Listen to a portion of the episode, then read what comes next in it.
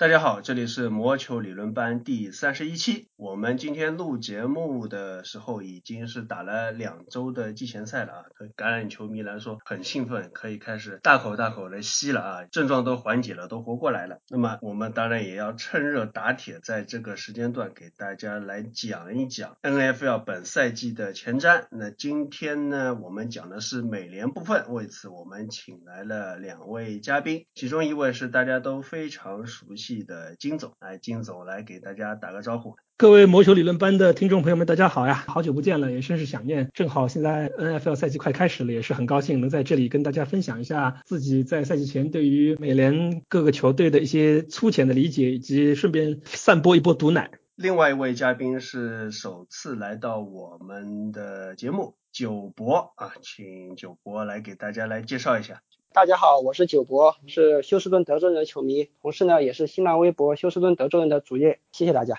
在橄榄球的美联部分的前瞻（括号毒奶）之后呢，我们会来一个略缩版的 MLB 美联西区的概况啊，这个是概况了，不是特辑了。之前几个区做了个特辑，美联西区只有概况了，没时间了啊。然后冰球我们也会带来一些简单的资讯。好。接下来我们就进入到今天的主菜，二零一九赛季 NFL 美联东区的前瞻。今天我们这个前瞻准备的是相当的丰富，十六个队，我们多多少少给大家来录一遍啊。但是首先先从休斯顿德州人所在的美联南区，当然也就是从德州人先开始讲起。有请九博。好，谢谢大家。作为德州人的球迷，我就从德州人开始吧。主要是有两个方面吧，一个就是我们的顶级外接手 Hopkins，我个人认为吧，他是联盟最顶级的外接手，没有之一。休战期到现在，圣徒的 Thomas 签下了超级的合同，OBJ 去了布朗，AB 现在有纠结于一些新头盔的问题，所以联盟的顶级外接手好像在刷存在感。但是 Hopkins 好像大家已经遗忘了。不过我觉得从我个人来看的话，他是联盟顶级的外接手，因为有几个方面吧，一个是刚才提到的这些外接手，他的微球的四分卫是谁呢？包括了朱布里啊、伊拉呀、达本等等，这些都是联盟的传球精英。我们再看看霍普金斯霍爸爸的搭档，七千二百万先生奥斯威拉、Tom Savage、韦登大帝、TJ Yates，还有职业生涯走下坡路的 Matt Sharp，还有霍耶尔、金纳姆等等这些。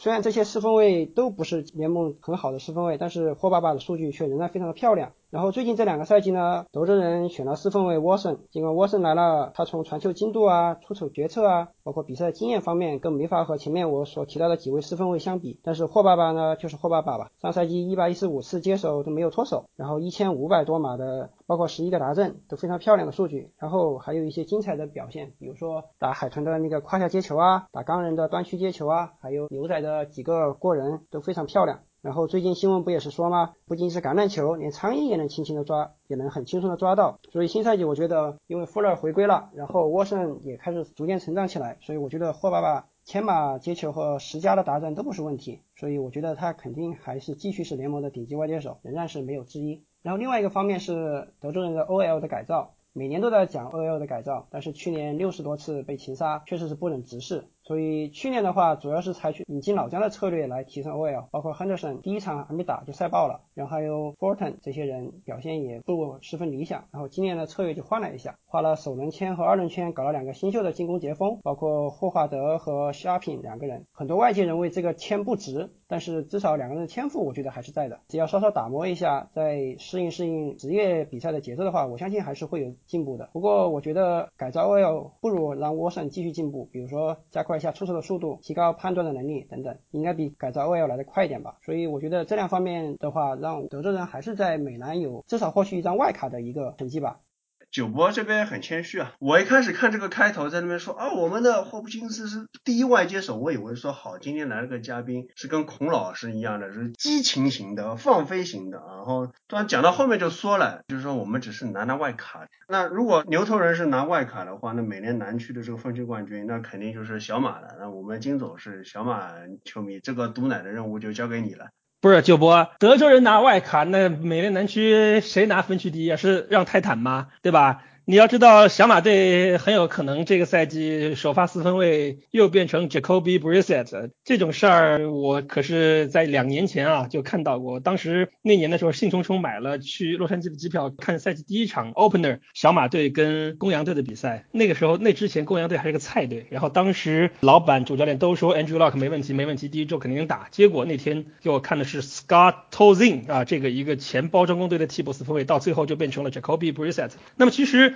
话说回来，上赛季小马队的后期的一个爆炸性的表现，其实让大家都感受到了 Andrew Luck 的威力。就他从上赛季用了五六场比赛找状态之后，后面打出一波连胜，最后率领着小马队在外卡赛击败了分区冠军德州人，一路冲到了美联的分区赛。其实让大家都对于本赛季的小马队充满了期待，因为不但上赛季的进攻武器都在，而且这赛季还补充了像 Devin Funches，包括在选秀大会上用二轮秀选来了 Paris Campbell 这种非常有特色的外接手。但是其实小马队还是留下了很多的问题，比如说坐拥全联盟最多的薪资空间，其实做的补强并不够啊。虽然你引进了包括像 Justin Houston 这种防守的大闸，但是其实对于球队还是有很多的薪资空间没花完，但这其实都不是问题了。最大的问题就是 Andrew Luck 的伤病问题。就 Andrew Luck 二零一七年的时候是因为肩膀的问题休整了整整的一个赛季，然后二零一八年打满了整个赛季，而且表现不错。就本以为让大家觉得三十岁的 Andrew Luck 可能能继续带领着小马队往前前进几年，但是现在看来这个事儿又得画个问号，因为 Andrew Luck 在休赛期他的脚踝出了点问题。最搞笑的是小马队的队医至今还不知道他的问题到底是一个脚踝的扭伤呢，还是骨头的问题。因为你如果只是个脚踝扭伤，哪怕骨折了，做个手术也就是两个月的问题。其实现在离赛季开始还有差不多二十天的时间，你如果恢复两个月的话，其实也就缺席了球队的五到六场比赛。其实你这个赛季还是有的挽救的空间的。但是如果你是其他的不知名的问题，就跟二零一七年那个肩膀的问题一样，查不出什么问题来，那就会整个赛季都处于一个未知的因素中。那不单是 Andrew Luck 自己，就其他的那些外接手，包括像 T.Y. Hilton，包括像新来的 Devin Funches，包括像去年表现特别好的 Eric Ebron 这些接球手，包括像 Malone Mack 这种跑位，因为其实上赛季有了 Andrew Luck 的牵制之后，他在路面的推进能力也能展现出来。当然，这些球员其实都倚仗在 Andrew Luck 身上。一旦 Andrew Luck 不能出场，当其他的球队面对的小马队的四分卫是 Jacoby Brissett 的时候，我觉得小马队整体的这个队的实力可能就是打对折都不止了。所以说，我是这么想的，觉得如果 Andrew Luck 能健康的打满整个常规赛，或者说是能打大部分的比赛，那么我觉得今年美联南区小马队应该是比较有希望获得分区冠军的。毕竟已经这个分区冠军德州人拿了这么多年了，也该换个队拿了，对吧？但是如果 Andrew Luck 如果一旦长时间的缺阵，我觉得小马队那又是冲着明年的一个前三顺位的选秀权去了。这个是我作为一个资深的小马队球迷对小马队的期望吧。就因为我现在做人也特别佛系了，我一共去看过六场小马队的比赛，只在上赛季看到过一场，就是常规赛最后一场对泰坦的比赛，我还是提前三天买的票，不像是之前都是提前两三个月买的票，所以确定 Andrew Luck 最后一场能打的情况下我才去的。之前看到的都是小马队的第二号、第三号四分卫在场上，所以我今年特别佛系，Andrew Luck 能打小马能有好成绩，甚至能做一下美梦，能最后去到福克斯堡去挑战爱国者，那我肯定会去现场目送爱国者队登顶美联啊。但如果 Andrew Luck 上不了，那我觉得看看这些年轻人，看看 T.Y. Hilton 也不错啊。这个是我对小马队的期望。那刚才九博讲到了德州人，我刚才又讲到了小马，那顺便再说说美联南区的其他两个球队。先说是美洲虎吧，美洲虎去年其实去年赛季前大家都对他们寄予厚望，因为之前的 Saxonville 就是防守特别好的球队的这些班底基本上都在，同时进攻武器也多了。但是上赛季的美洲虎其实让大家比较失望，就罪魁祸首大家都是把矛头指向了他们的四分卫 Blake Bortles。这个赛季休赛期的时候，球队终于下定决心就硬吃了 Blake Bortles 的合同，因为保证金额是特别的高，所以就硬吃了他的合同，把他裁掉，然后同时又给了一份更大的合同，四年八千八百万、五千万保障的这么大的一个合同，给到了二零一七到一八赛季的超级碗冠军老鹰队，当时拿超级碗的 MVP 的 Nick Foles。但是我觉得这个交易其实并不太好，为什么呢？因为 Nick Foles 他之前除了在老鹰队之外，他其实并没有在其他队证明过自己。他离开老鹰队之后，去到当时还在圣路易的公羊队的时候，其实表现非常的糟糕，全年的四分卫的评分传球评分只有六十九。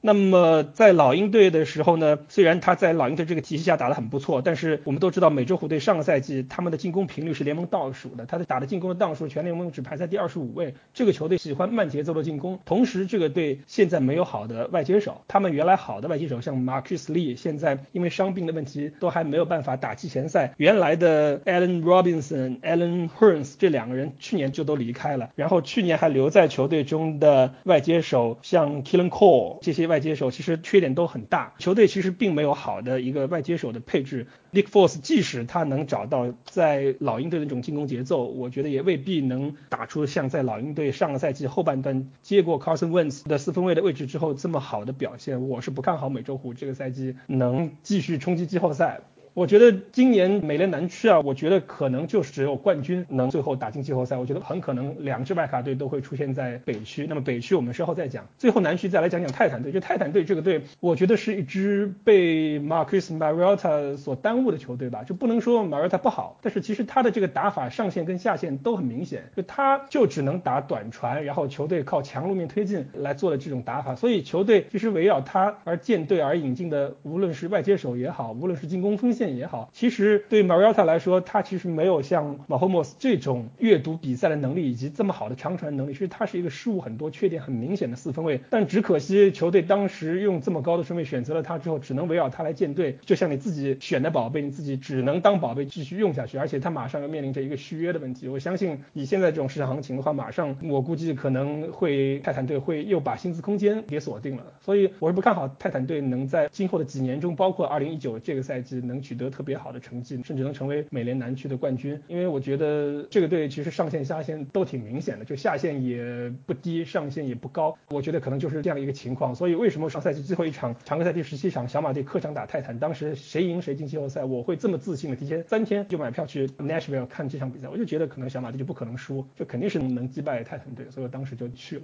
这个就是我个人对美联南区除了德州人之外，其他三个队的期望。我觉得这个赛区的分区冠军可能就是小马跟德州人二选一啊。如果 Andrew Luck 不能出场的话，那就是德州人。我觉得应该不会有第二支球队。这个是对美联南区的一些看法。下面我们来说说，我觉得是美联当中应该是比较 exciting 了，如果不是最 exciting 的一个分区，也是头二 exciting 的分区了，那就美联西区。美联西区去年打得风生水起的酋长啊，这个就不用说了啊，马霍姆斯拿了 MVP，呃，上了游戏封面，然后奥克兰雷达突袭者上哈闹，然后我们的著名的解说员啊不主教练咕噜登也是第二年，还有去年也同样进入季后赛，而且是成绩非常好的，但是因为被酋长。卡的，所以只是一个外卡身份进季后赛的洛杉矶闪电，再加上反正国内球迷粉丝是挺多的，然后我瞅着底子应该是不错的，除了这个四分卫老是他们这个知名的总经理老是有点问题以外，那反正都是四支非常有看点的球队。那反正我赛季前我都一直不太敢说哪支好哪支坏的这么一个分区啊，我们请金总来对大家深入的剖析一下啊。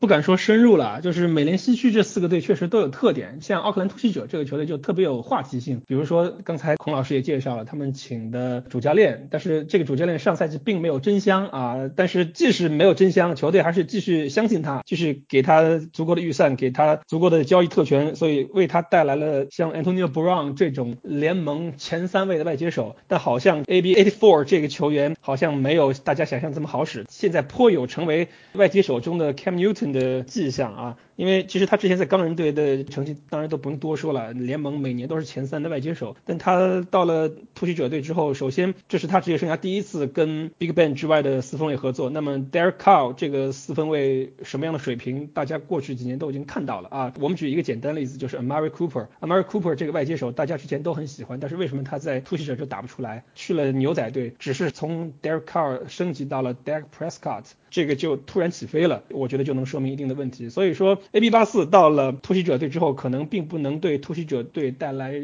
很多质的飞跃。倒是突袭者队今年在防守组上面有了一些引援，包括他们的选秀。那我觉得有一些针对性的引进，包括我说的引援，其实主要是他们签了一些之前在别的球队证明过自己的线位，比如说像来自原来野马队的 Brandon Marshall，比如说来自原来猛虎队的 b e r f e c t 跟 AB 八四居然也能成为队友，这个也确实能让我们感到比较的诧异。所以说，我觉得总体而而言，突袭者队不大能够成为一个搅局者，我觉得可能依然是分区垫底。虽然他们现在的接球阵容是很强大，除了 AB 巴斯之外，他们还从分区的另外一支球队闪电队引进了去年闪电队的一个头号的外接手 Tyrell Williams 啊，也是一个很重要的补充。但是可惜，第一个球队的进攻锋线这几年已经流失比较大，已经不是前年球队那条非常坚固的进攻锋线。还有一个就是你 Derek Carr 的这个能力就摆在这里，所以我觉得突袭者队可能能在一两场比赛中打出好球，但是整个赛季我觉得是是个五胜到六胜的球队啊，因为这个分区其他三个队实力都比较强。从下往上说，第二个我想说的是刚才孔老师说的，在国内有一定基础的丹佛野马队。其实野马队这两个赛季之前他们所赖以生存的这个防守组，这几个赛季其实跟海鹰队有点像，就是已经逐步的、逐步的流失的很多人了。现在剩下来的能叫得出名字来的，除了 Von Miller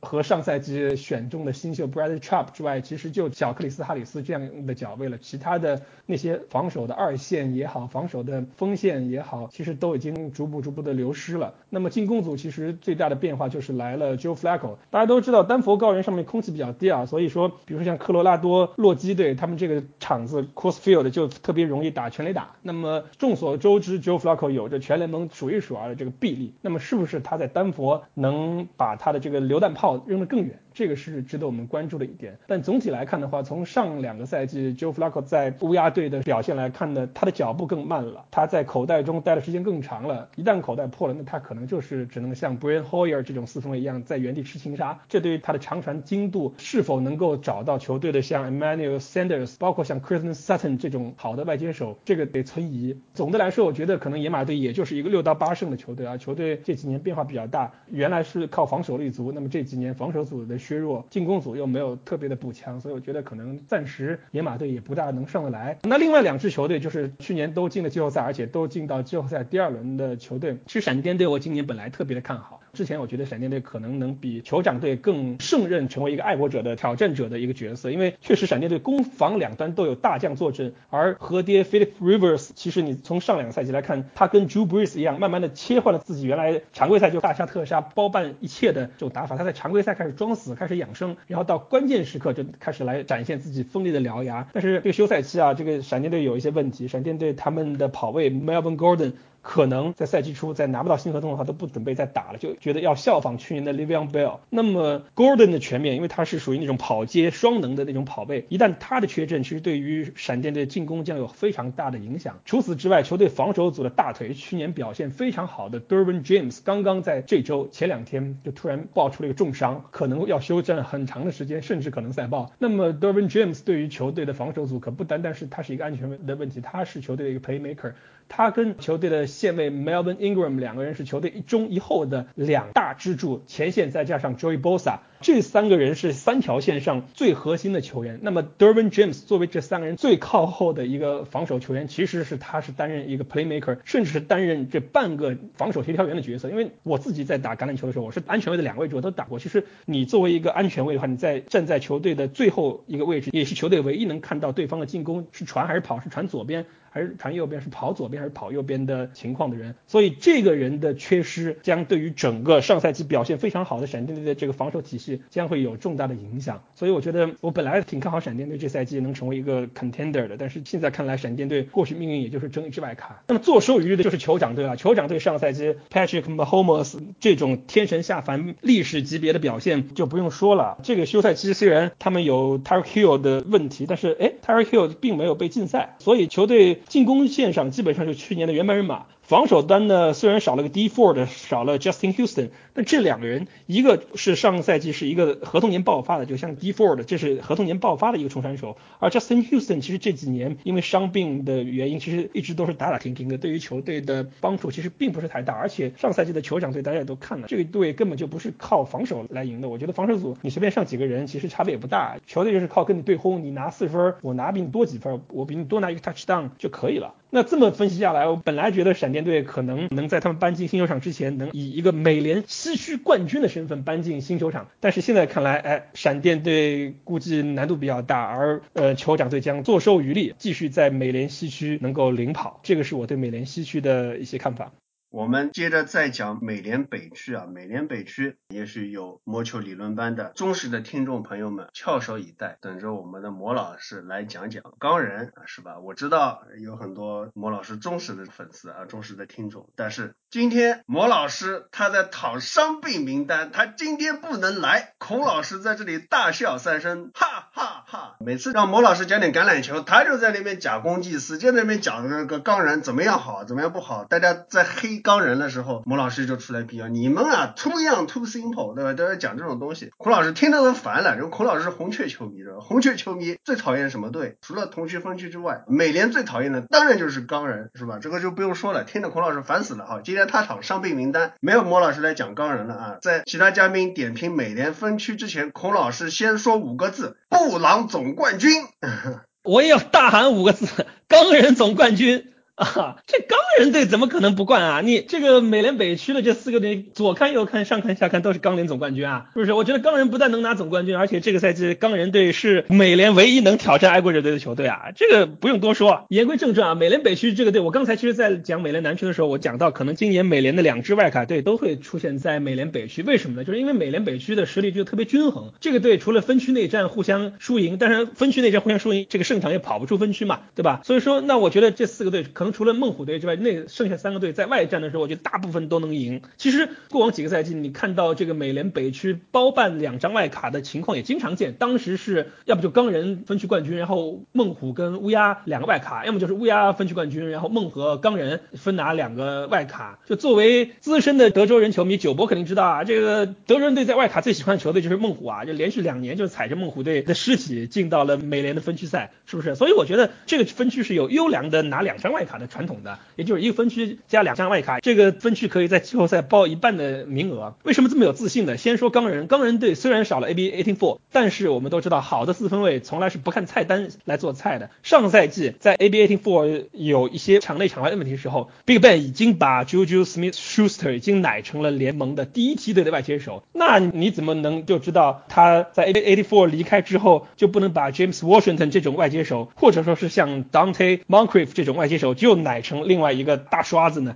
这谁都说不好。而且啊，Big Ben Ben Roethlisberger 这个人，不管孔老师你作为红雀球迷有多讨厌，之前我作为一个小半个乌鸦队球迷，我也挺讨厌这个 Big Ben。但是你上两个赛季，你你看了这人的表现之后，你就不能不服他，就是真的服。就 Big Ben 在场上跟不在场上的钢人队就是两支球队。球队之前用到 Landry Jones 也好，用到其他的张三李四的四分卫，哪怕只是上去打几个 drive，你都能看出这是两支球队。所以说，我觉得 Big Ben 是这个球队最大的爸爸，更别说他们的本土跑位、本土球王，来自匹兹堡大学的 James Conner，上赛季在 Le'Veon Bell 自己霸赛整个赛季的情况下，表现的也相当的优异。在他倒下之后，钢人队的 Jalen Samuels 啊，一个本来是打近端锋的人，客串跑位也是刷的飞起。要不是去年最后球队几度作死，在防守组几次出现失误，钢人队去年如果一旦进了季后赛的话，他仍然将是爱国者队最害怕的一支球队。所以说我大胆预测，这赛季钢人队美北总冠军没跑。这个是我对钢人队的期望。那乌鸦队是另外一个故事。其实乌鸦队上个赛季自从把 Lamar Jackson 这个非主流的四分卫扶正之后，这个球队就是从原来打得非常漂亮，就各种 big play 的那种球队，在 Joe Flacco 的治下，各种漂亮进攻再加上铁血防守的这样一个风格的球队，突然就变成极其猥琐。就一个球队一档 Lamar Jackson 自己拱，二档 Lamar Jackson 自己拱，三档 Lamar Jackson 自己拱，四档弃踢，这个就变成了这支球队的风格啊！一旦三档拱不过去，球队就是弃踢，球队打法非常丑陋，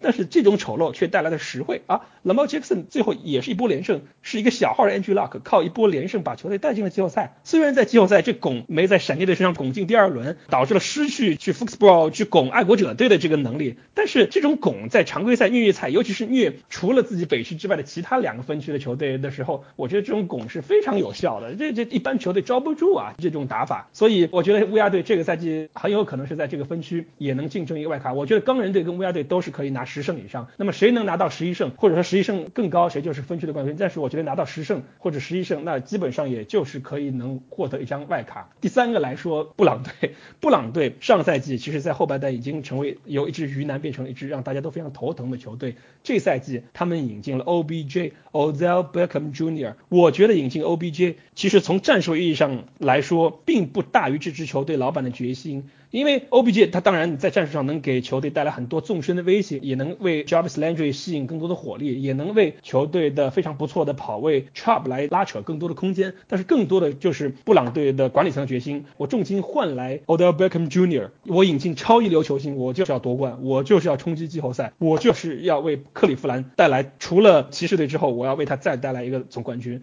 那么这个目标可能不一定能在这个赛季实现，但是我觉得未来三年，可能到二零二二年，我觉得美联决赛可能就是四十五岁的 Tom Brady 对阵 Baker Mayfield 的这样一个情况。但是我觉得你要成为一个爱国者的挑战者，布朗队就要从今年进季后赛开始。那么刚才讲了，球队去年防守组已经做得不错了，今年进攻组又补上了最弱的一环，就是深远打击的这一环，补强了这一环之后，你再配上去年 Baker Mayfield 的那种超一流的那种阅读对方防守和自己传球达阵的能力。我觉得这支球队完全不能小觑。我觉得这个赛季这个区可能会有三支十胜的球队，布朗队将是第三支。有一个数据大家可能不一定知道，就 Baker Mayfield 的五月田这位去年的状元秀，他已经创造了新秀四分卫传球达阵的记录，他超过了 Peyton Manning 和 Russell Wilson 在新秀赛季创造的传球达阵记录。他是目前菜鸟在单赛季传球达阵次数最多的四分卫。这个是我想说的布朗队。猛虎队这分区这三个队特点都太明显，实力都太强。我觉得猛虎队更多的还是扮演一个陪太子读书的角色吧，因为这个队大家都倒背如流了。Andy Dalton 不会打夜赛，AJ Green 现在又有伤，球队现在 Joe Mixon 前两年的新秀跑位这两年表现不错，但是毕竟没有那么的能一个人 carry 一个队的能力。球队原来铁血的防守组也走了走，退的退，伤了伤，这个球队看点就不是太多了。所以大胆预测，美联北区冠军是钢人，剩下两个队布朗队跟乌鸦队能拿到外卡，三支球队拿十胜。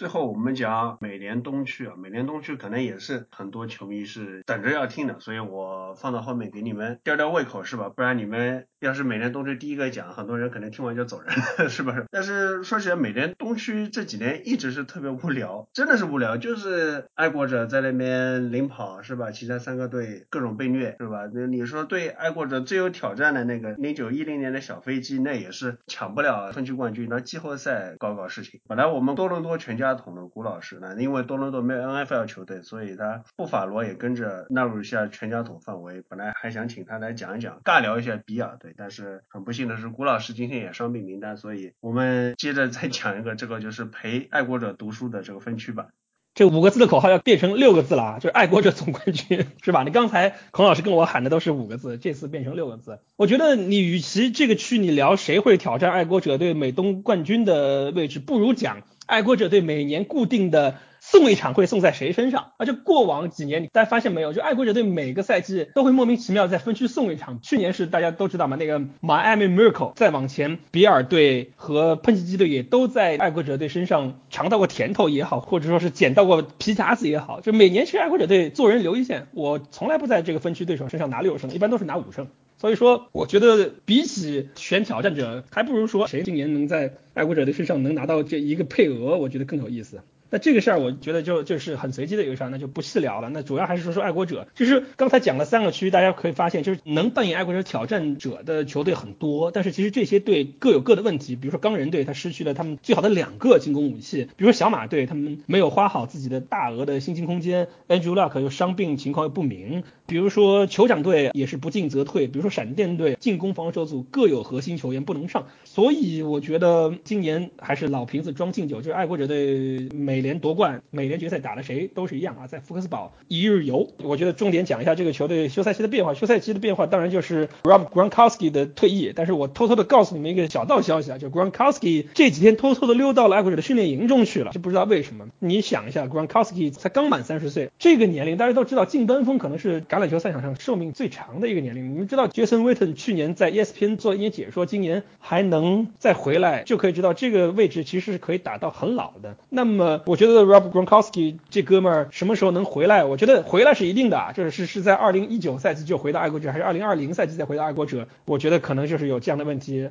那对于爱国者队而言，其他的损失，他每年的协调员就会被挖一个走，那么今年又走了，导致这个球队现在还没有防守协调员。那么今年可能就是由他们的主教练 Bill Belichick 自己来教防守战术，有 BB 自己来教防守战术，那球队的防守还不是更强，还不是坚如磐石，对不对？你再加上进攻组，对吧？你 Sonny Michelle 啊，去年的各种花，再加上 James White 这个三档跑位，去年各种的接，完全弥补了球队槽外接 Julian Edelman 赛季初被禁赛的这个问题。这赛季又偷来了像 Demaris Thomas 啊，像各种捡便宜啊，别的队好像裁掉一个什么原来的明星外接手，爱国者队都会去向我们 Fancy 里面去 claim 这个 waiver。所以我觉得爱国者队就不多讲了，爱国者队这个赛季可能还是十三胜到十四胜左右的一个球队啊，美联东去夺冠。讲讲剩下三个队的情况吧。我觉得 Buffalo Bills 跟 Miami Dolphins 这两个队呢，四分卫都是比较年轻。当然，迈阿密海豚队现在谁担任先发四分卫还不知道，因为现在本来都觉得 Josh Wilson 啊，球队换来的去年红雀队的先发四分卫应该能打主力，但是。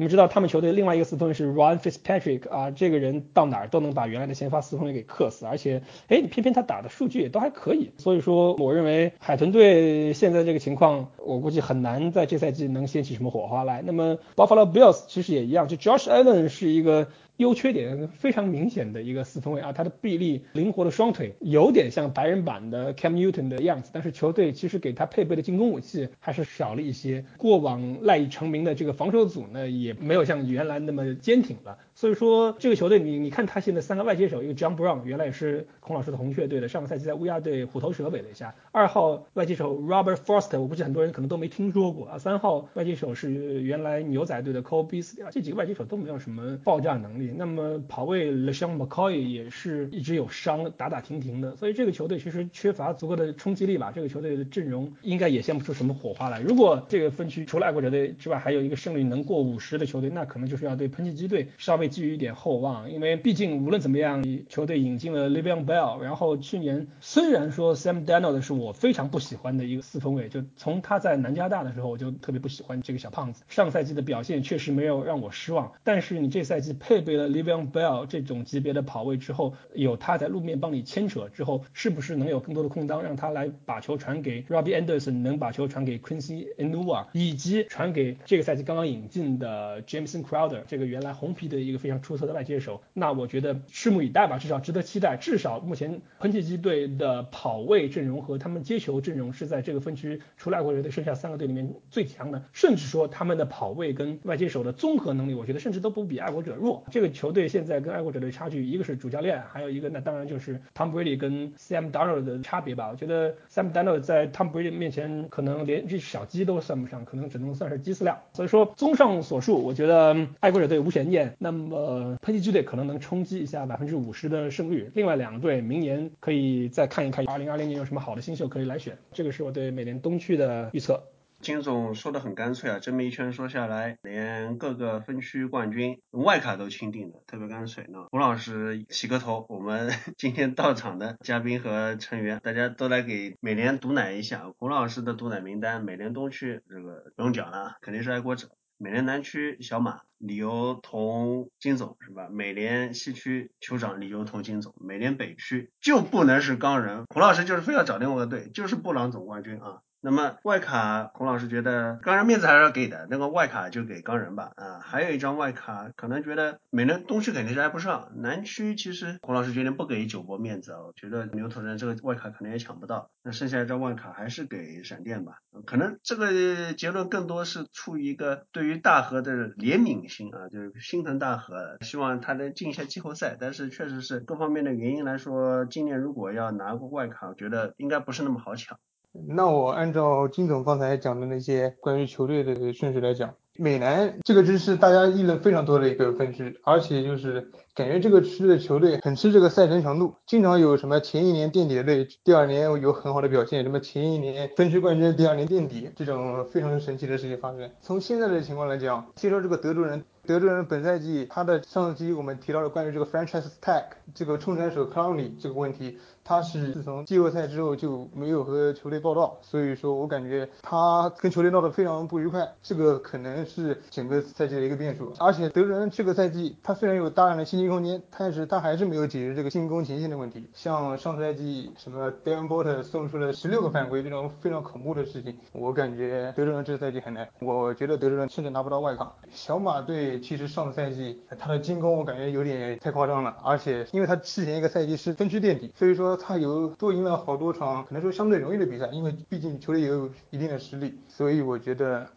小马这个赛季可能会有一定的下滑。我这里面要预测的分区冠军是泰坦队。虽然大家知道泰坦队去年拿了什么成绩吗？去年泰坦队是分区第二的赛程强度，但是还是拿到了九胜。而且泰坦这个队其实整体的实力是非常非常的全面，就感觉没有任何一个弱点。他的进攻锋线是非常不错的，他现在也有了几个不错的进攻武器，像之前上赛季没有用好的 d a n l e s 我觉得这个赛季像 Marata 这种非常喜欢短传的球员，我觉得可以多用用他，这样子也是为球队的进攻多做一点贡献。而且这个球队的防守其实。也是非常不错的，他的二线也是非常不错，像两个联盟非常优秀的安全位置，比尔的和 Vaccaro，我觉得泰坦这个赛季就是上赛季他毕竟拿了第三名，而且分区几个球队都有一定的问题，我觉得这几个球队的战绩都可能不好看，但我觉得泰坦可能是会稍微好一点，拿个分区冠军。这美北这边就更有意思了，因为感觉几个球队实力都不错，当然除了梦虎队，梦虎队这个确实跟其他三个球队比起来，感觉是有点确实差了很多。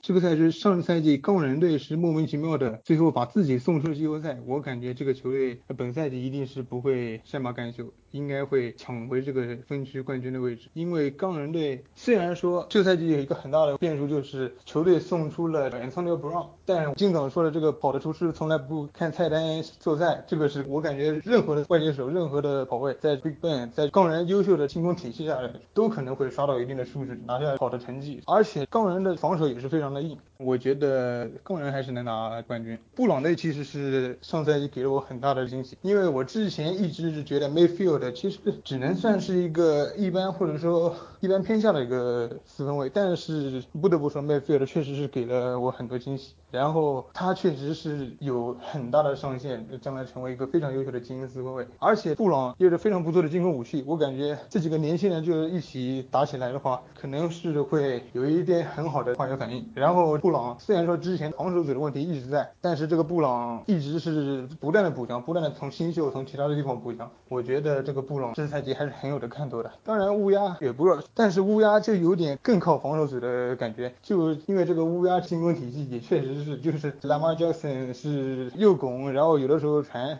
就是感觉这个进攻很不稳定嘛，就是球队是非常依赖防守的，所以这个分区的话，我感觉至少说钢人队应该能拿个分区冠军，然后这个乌鸦和布朗应该能拼一张外卡的资格，然后另外一个外卡我就觉得应该是肯定出现在美联西区了，美联西区必须会有一张外卡，因为酋长和闪电我觉得都是可以在整个的美联是有一战之力的。就这两个球队也是非常的均衡，而且也是其他两个球队的实力的不断下滑吧。我觉得这两个球队凭借自己的本身实力，都是有着非常优秀的四分卫，有着非常优秀的进攻体系和进攻武器，而且防守也都是非常非常强硬的。我觉得这个两个球队应该会拿两个季后赛的名额。如果非要说一个冠军的话，我觉得还是酋长吧，因为酋长确实马霍姆斯这个表现实在是太硬了，真的就是靠进攻，完全是靠进攻，哪怕就是说闪电队可能会进攻也不错，反正但是他总会比你多几分。这样子，我觉得美联西区这边是酋长，然后美联东区就没有什么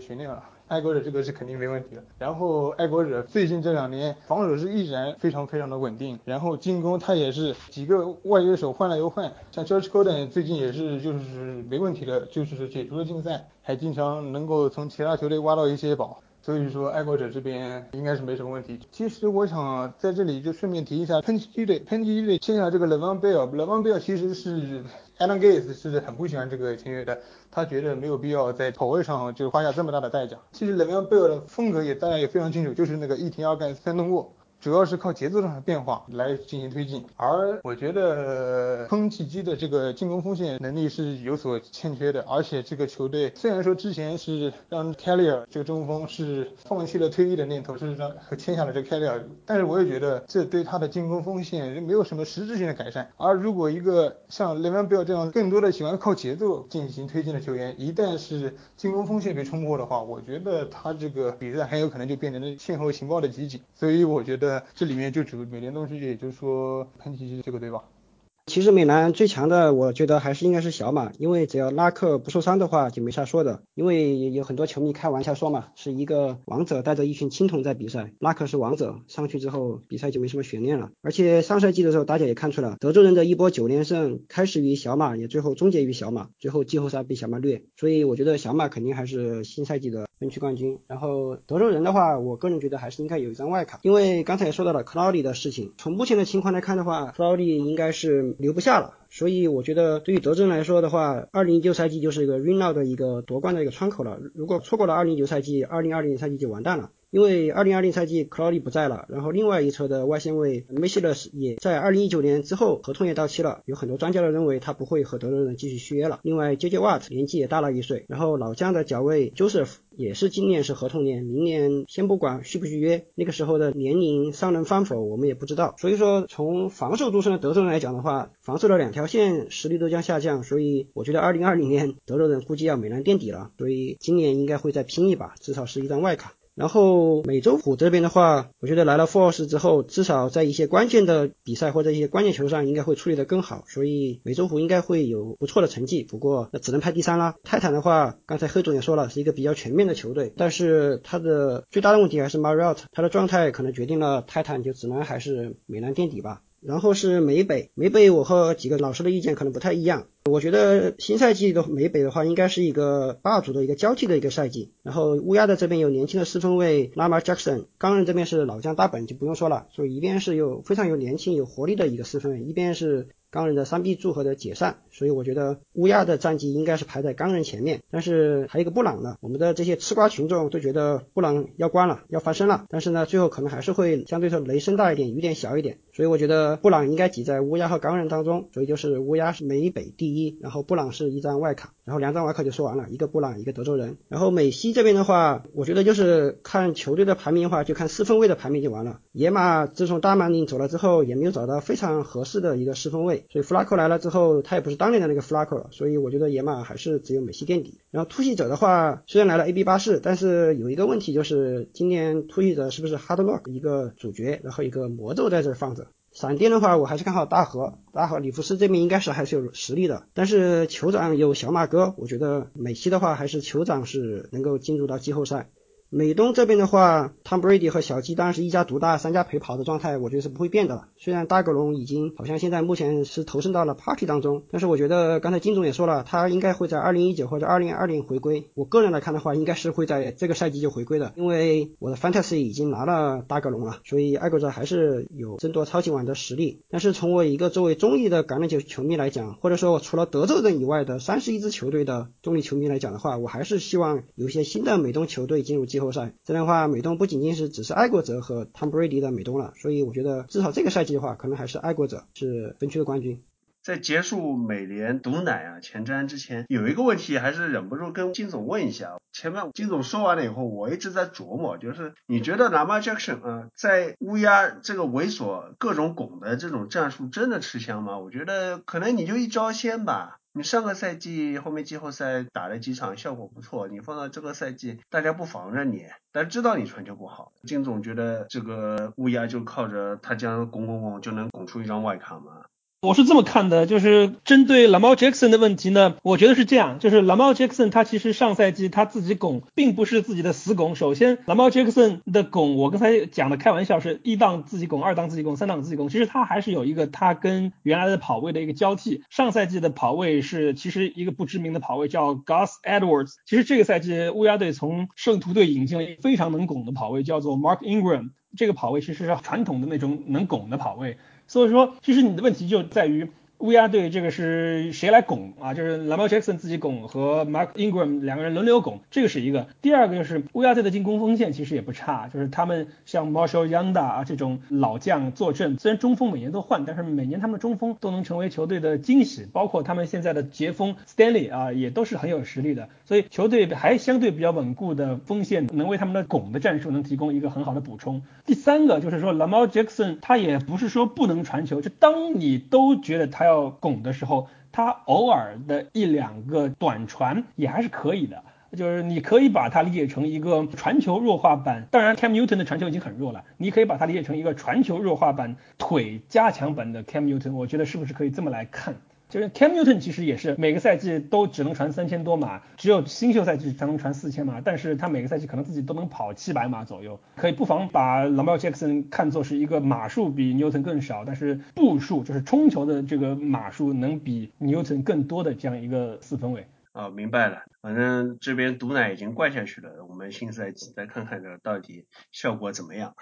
以上就是关于 NFL 新赛季美联的毒奶，下期我们接着讲国联的毒奶。最后我们来讲讲棒球啊，今年美联西区的概括了，没特辑了。之前我们是做过美联东区的特辑，这个是赛季初弄的，这个相当于一个前瞻性质的。然后后面这个系列越做越不对了，国联东区特辑是赛季中期做的。国联中区也是算是中期做的，但国联中区是做了一个缩水版，主要只讲了三个队，海盗和红人就比较没人权，因为菜菜是原罪，所以就是略缩了。国联西区又是讲了个完整的，本来国联西区是想也是做个压缩版的，有个人特别烦，就是我们那期的巨人球迷 Eric 在那边那边，孔老师什么时候让我来讲过剧啊？熬不过他，让他讲了一下，但是后面还好让他讲了，为什么？这个讲完了以后，巨人还真香了，哎，你看这个目前为止打的这个成绩啊。要不是看在今年是基数年的份上，还有点怕的。美联西区呢，就是因为我们实在是没时间了，所以我们就主要是讲两支球队，太空人。太空人吹球队的，还有一个运动家，运动家是非常有机会是打进季后赛的。另外三支队其实粉丝数还不少，比方说水手队，因为水手队靠着铃木一郎，其实是有很多人是水手球迷，或者说隐形水手球迷。其实孔老师也是，孔老师第二主队就是算水手队吧。然后又像天使本来就是一个洛杉矶球队，当然是有在住在洛杉矶的人跟孔老师抗议，什么洛杉矶，安纳海姆的啊，不是洛杉矶，偏要叫洛杉矶，讨厌死了。洛杉矶人都很讨厌那个安纳汉姆的球队，要叫洛杉矶天使，很烦。是支大市场球队，本来球迷就多，然后又有了当今第一人 Trout 是吧？然后又有了 Otani 是吧？那女球迷都来了，Otani 大姑这样啊，球迷也特别多，但是菜对吧？如果我们有时间，可能还好好讲讲，没时间随便讲讲了。还有游骑兵，游骑兵也是有那么几年，他们还是连续两年打进美联决赛的，球迷还是有一点的。但是反正就是我们这期就。简略过了，主要讲两个队，休斯顿太空人和奥克兰运动家。所以两位 今天来讲橄榄球嘉宾慢走啊，尤其是金总。金总听说我们要讲太空人，说哎，孔老师你不知道吗？休斯顿太空人的微博主页已经被我接管了。那行吧，金总您来讲这个太空人，我们先从轮值开始。感谢孔老师给这个机会啊！我自从今年早些时候接过休斯顿太空人队的官方微博之后，包括跟休斯顿德州人队的官方微博主管九博。也经常在微博上面有互动，所以其实我自觉自己对于太空人队还是有一定的发言权，因为你管理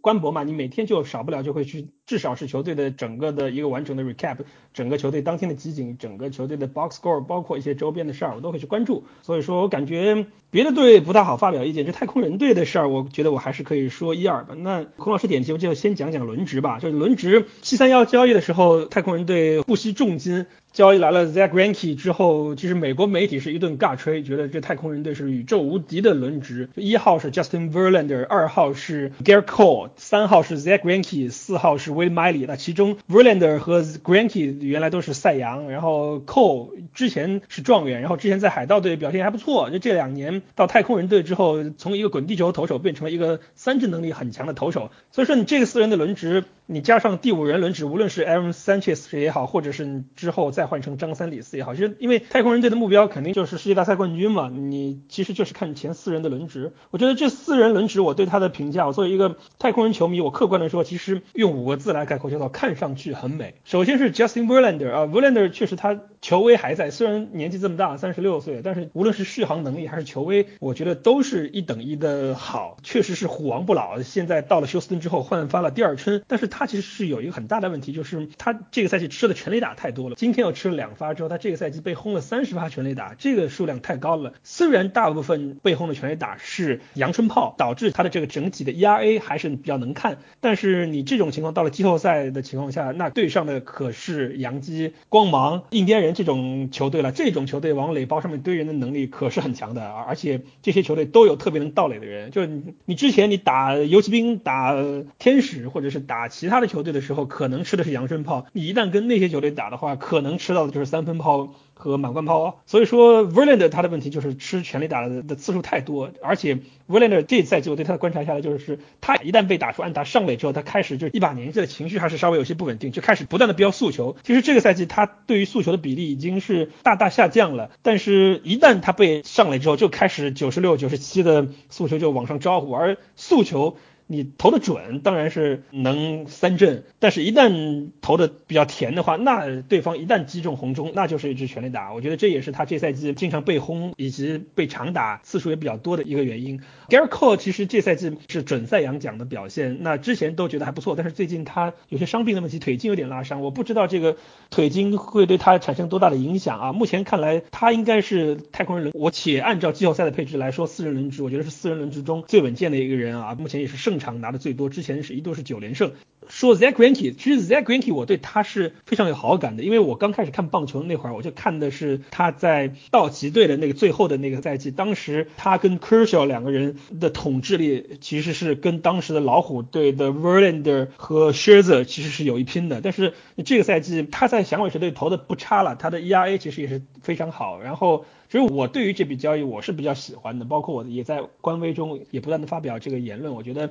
那就是我拿几个看上去不错，但是其实还没有开发出来的农场，只换来了一个。技战力啊，我觉得 Granky 虽然他的速球已经掉到了九十以下，但是他的深塔球最近我觉得投的一直都还不错。然后到了季后赛，我总归这种经验比较丰富的投手，可能他的心理素质会好一些，不会说出现轻易的崩盘。俗话说就是比较能苟，苟下来的概率会更大一些。所以我觉得如果说 Justin Verlander 和 Gary Cole 是两把锋利的宝剑的话，那我觉得 Z Granky 可能就是一把大刀，就是比较稳，比较能砍。那两个是能刺，我觉得 Granky 是比较能砍。Wade Miley 这个投手呢，其实他上赛季在酿酒人队投的也还不错，这个赛季到太空人队之后，其实投的就更上一层楼吧。但是我觉得 Wade Miley 跟太空人队离开的那个 Dallas Keuchel 其实有点像，就是一个是滚地球投手，一旦苟不住，那就是变成发球机。那我觉得目前看来，他作为一个常规赛的轮值，我觉得是合格的。到季后赛还是那句话，遇上洋基，遇上印第安人，遇上光芒，遇上双城，那可能就是撑不了三四局，可能就要丢很多分。所以说，我觉得这个轮值。只能是看上去很美，实际用起来到了季后赛，我觉得风险极大，各有各的问题。说到轮值，我顺便还要讲一下，就太空人队之前的牛棚一直都比较不错，这八局的布局投手 Ryan Presley 跟九局的用黑总的话说唐级终结者 Robert Osuna 啊，但是最近这两个人轮流的放火，不是你在八局放，就是我在九局放。你再联想到去年美联的决赛被红袜队统治的那种恐惧感，就是 Osuna 上去就被轰，还是被 Steve Pierce 这种级别的打者来轰，确实让我。一会儿不如黑总来帮我消除我的这个烦恼吧。我觉得最近我看着欧苏纳上去有点像去年 Ken Giles 上去的感觉了。这个是对轮值和球队一个主要的牛棚的一些看法。没事，这后面还有专门讲牛棚的时间，就是肯定有充分的时间去吐槽牛棚的。反正不管是谁，都喜欢吐槽自家的牛棚，是吧？这个所有的球迷的通病。那接下来就是我们李老师来讲一下奥克兰运动家。当然，我们李老师并不是绿帽的球迷，当绿帽的球迷是要有勇气的，大家都知道。虽然李老师是绿丸包装工的球迷，当然我们其实是有认识非常专业的真正的绿帽的球迷，但是他作息时间特别早，所以我们节目都都录特别晚的。这次呢，请不到他，下次有机会请真正的绿帽球迷来做客。那今天是李老师来代班一下，来讲讲我们奥克兰运动家，也是先从轮值开始。刚刚金总的完整介绍了一下休斯顿太空人的轮值，谈到运动家的轮值跟太空人比起来就寒酸的不是一点点了。赛季开始表现非常不错的鲜花投手 Frankie Montas 因为禁药的问题禁赛了八十场，要重新回到赛场投球要等到九月底了。然后赛季初投的非常不错的另外一名鲜花投手像 Manaya 因为手肘的伤势基本赛季报销，然后下赛季什么时候回来还没。没有完全的定下来，所以在七三幺之前，运动家可以看的先发投手只剩下了像 Mike Fias 这样的级别的先发投手了，其他的例如像蒙登大神这样级别的投手就一言难尽啊。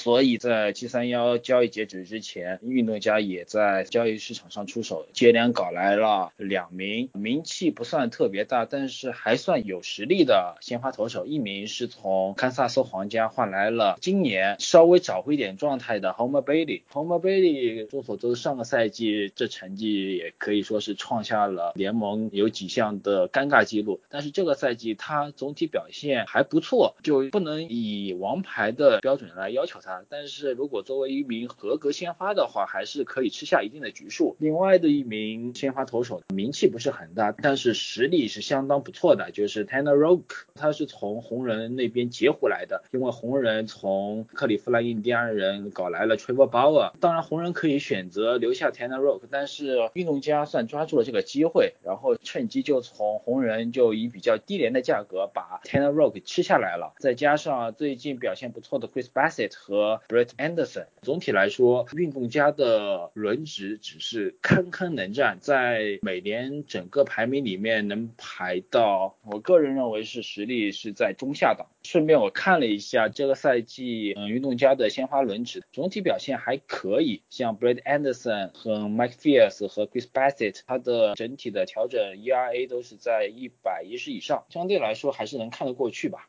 先发轮值完，说牛棚好了，金总，现在你有充足的时间可以吐槽休斯顿太空人的牛棚，包括季后赛里面如果发生砸锅场景啊，你可以给大家来预言一下，描述一下，到时候这个火灾的场面。火灾的场面来了啊！对杨基的比赛，太空人队四比三领先，杨基队满垒，欧苏纳上去第一颗球就被 Aaron Judge 轰出满贯炮，这个剧本怎么样？就是其实太空人的牛棚，刚才孔老师说了，每个队的球迷都对自己的牛棚很不满意。其实这个赛季早先的时候。我觉得太空人的牛棚不能说铁牛阵，我觉得是钢牛阵。我觉得太空人队的七局的 Will Harris，八局的 Ryan Presley，跟九局的 Robert Osuna 简直是坚不可摧。你只要先发投手六局下来能保持一个领先，我觉得后面三个人是不可能丢分的。你再加上过去在小熊队当过终结者，上个赛季在太空人队也兼职过一段时间终结者的 Hector Randon，包括像之前球队的八局布局投手 Chris Devansky，包括像这个赛季初一度是进入先发轮。轮值的 Colin McHugh，就你这帮人组成的牛棚，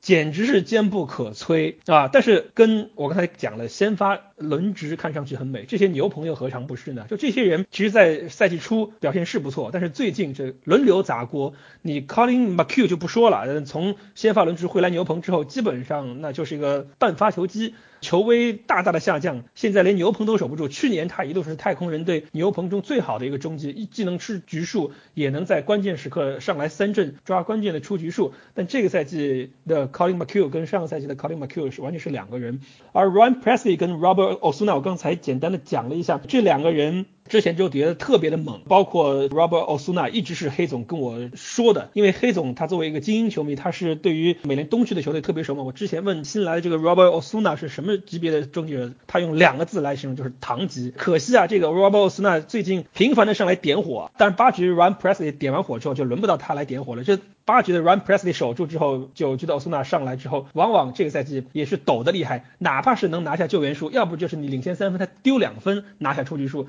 要么就是领先一到两分，他塞满垒，最后靠着队友的美技或者是对手的高飞冲天炮来苟下一个救援点，而不像是去年刚来的时候那样，我上来就是利利索索的十颗球，砰砰砰三个三振或者是一个三振一个双杀这样的这种情况。我觉得他的统治力下降是从去年美联决赛对阵波士顿红袜队的那个系列赛开始。那个系列赛他本来太空人队很有机会把比赛带到二比一或者是二比二的，但是关键时刻他送给了 Steve Pierce 关键的全垒打。从那之后，我觉得 Robert Osuna 可能就出现一些问题了。然后包括前两天对精英队的比赛都被轰了。就我对精英队没有任何的不敬啊，但是引用黑总的话，就黑总说 Robert Osuna 在美联东区跟精英队打的太多了，这个常在河边走哪有不湿鞋啊？这在 Kevin Yard 这个地方老是被轰，被轰出心理阴影来了，所以导致前几天在精英队的比赛中也上来放火。所以说这个牛棚，你这些人单看数据都还不错，因为确实这些人能力都在，包括像这个赛季的 Will Harris，简直就是太空人队的牛棚中最坚不可摧的一环。但是这帮人一旦到季后赛，这谁都有上来放火的隐患，总是让人看得很抖。我觉得如果说这个轮值是看上去很美的话，我觉得牛棚真的是现在看上去也不行，那实操起来就更不行。现在我是天天希望 Justin Verlander 能吃个七局八局，这样你上两个牛棚的放火的概率总比上一个牛棚的概率要大嘛。所以我真的是希望 g a r r Cole 啊，像 Justin Verlander 这种，包括像 Zach Greinke 他们能多吃些局数，这样牛棚少一点上来救援的机会。这个是我对太空人对牛棚的看法。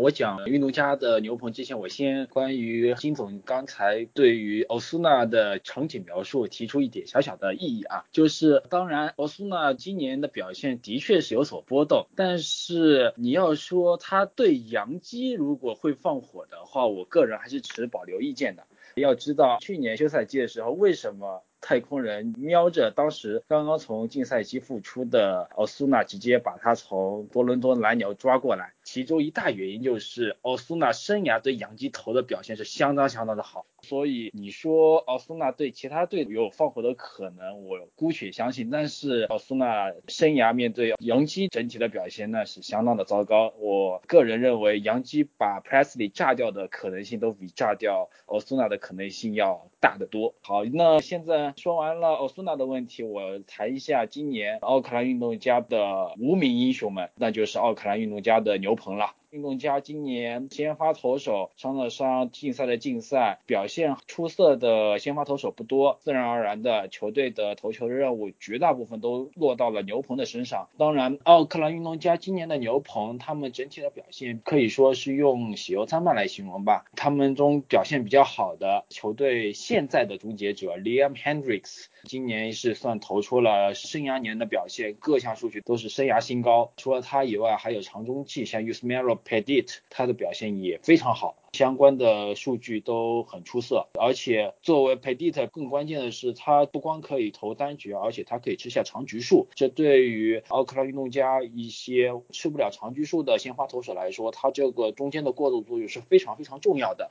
不过吊诡的是，上个赛季奥克兰运动家表现出色的牛棚投手，这个赛季倒反而出了点问题。例如像上个赛季的终结者 Black Training，还有上个赛季表现非常出色的当时的新秀后援投手 Lu Trevino，这个赛季倒是被炸得非常厉害。我要讲的不过就是从最近一个系列赛，也就是在我们录节目时候，刚刚正好运动家和太空人的系列赛还在进行当中。然后之前奥克兰运动家和休斯顿太空人鏖战多场，在这个系列赛里面，奥克兰运动家的牛棚整体表现都非常出色。不管是之前炸的还是没有炸的，在休斯顿太空人强大的打线的威慑之下，他们还可以稳住场上的局面，为自己的打线争取到喘息的空间。其中有几场，包括 Mac Chapman 的绝杀，还有 Rob Grossman 的绝杀，其实奥克兰运动家的牛棚整体都扮演了非常大的角色。所以像去年那个赛季，奥克兰运动家能够完成那么梦幻的九十七胜，这个赛季其实。area 一样，然后奥克兰运动家如果今年可以杀入季后赛的话，球队有一部分的功劳必须要归功到球队的牛棚，而且球队牛棚在七三幺之前还是做了一笔补强，从堪萨斯皇家换来了不错的后援投手 Jake Dickman，在季后赛里面如果运气好的不打外卡赛的话，其实球队的牛棚战力还是够用的。运动家去年季后赛就是先发不够，牛棚来凑，正好。是 Kevin Cash 光芒这个边开发了一个牛棚车轮战的战术，但是去年光芒自己是没能季后赛里面打进去，呃用得上啊。如果真打进去了，肯定也是 Snell 先发，也不会牛棚开局的。但是运动家这边就比较惨，他们没有很靠谱的先发，所以主要是希望能够靠牛棚把这个局数给撑下去的。但是奈何杨基火力凶猛啊，最后运动家也是外卡在折戟沉沙。但是这一个赛季目前为止看下来，如果他们打进季后赛，可能也是这个样的话。画风了。当然，孔老师是非常不希望看到运动家打进季后赛，因为自从赛季初孔老师啊非常放飞的在那边毒奶啊叫嚣啊美东总冠军光芒啊 光芒这个情况也不能说是每况愈下吧，但是就是因为被杨基锤得太惨了，所以现在是胜场数上面在外卡是岌岌可危，因为美联中区有两个球队的，不管谁是调出来的，那战绩都不会难看。那运动家又在后面虎视眈眈，所以估计就是如果运动家进的话呢，十之八九就是光芒给出局了。好，接下来我们再回到美联西区这个话题上，接下来我们来讲讲太空人和运动家的捕手阵容啊，也先从太空人的捕手开始。太空人的捕手就是很有意思，之前就是今年刚从同分区的游骑兵队引进的 Trinos，这是一个打击型的捕手，他可能防守能力相对一般，所以对于太空人队这种靠想目标直指世界大赛冠军的球队而言的话，你光靠这个 Robinson Trinos 这种功能性比较单一的捕手肯定是不够的，所以之前球队的替补捕手 Max Stassi 可能无论是进攻还是防守都稍微差点意思，所以球队就干脆在七三幺之前就直接从小熊队，就是小熊队也是接盘了皇家队，从引进了去年就。后期在球队中的 Martin Maldonado 这个捕手，他的优势就是在于他的防守，之前应该也是拿过金手套的。所以说，现在太空人的捕手就特别有意思，就是一攻一守特别的明显。目前来看，太空人队没有给谁配专属捕手的习惯，主要应该还是看对手的进攻火力吧。进攻火力比较强的对手的话，可能 Maldonado 上场蹲捕的可能性会更大一些。那么如果是对手的进攻火力不是太强，那肯定就是希望能用到 Trinos 的棒子。这个是太空人队两个捕手。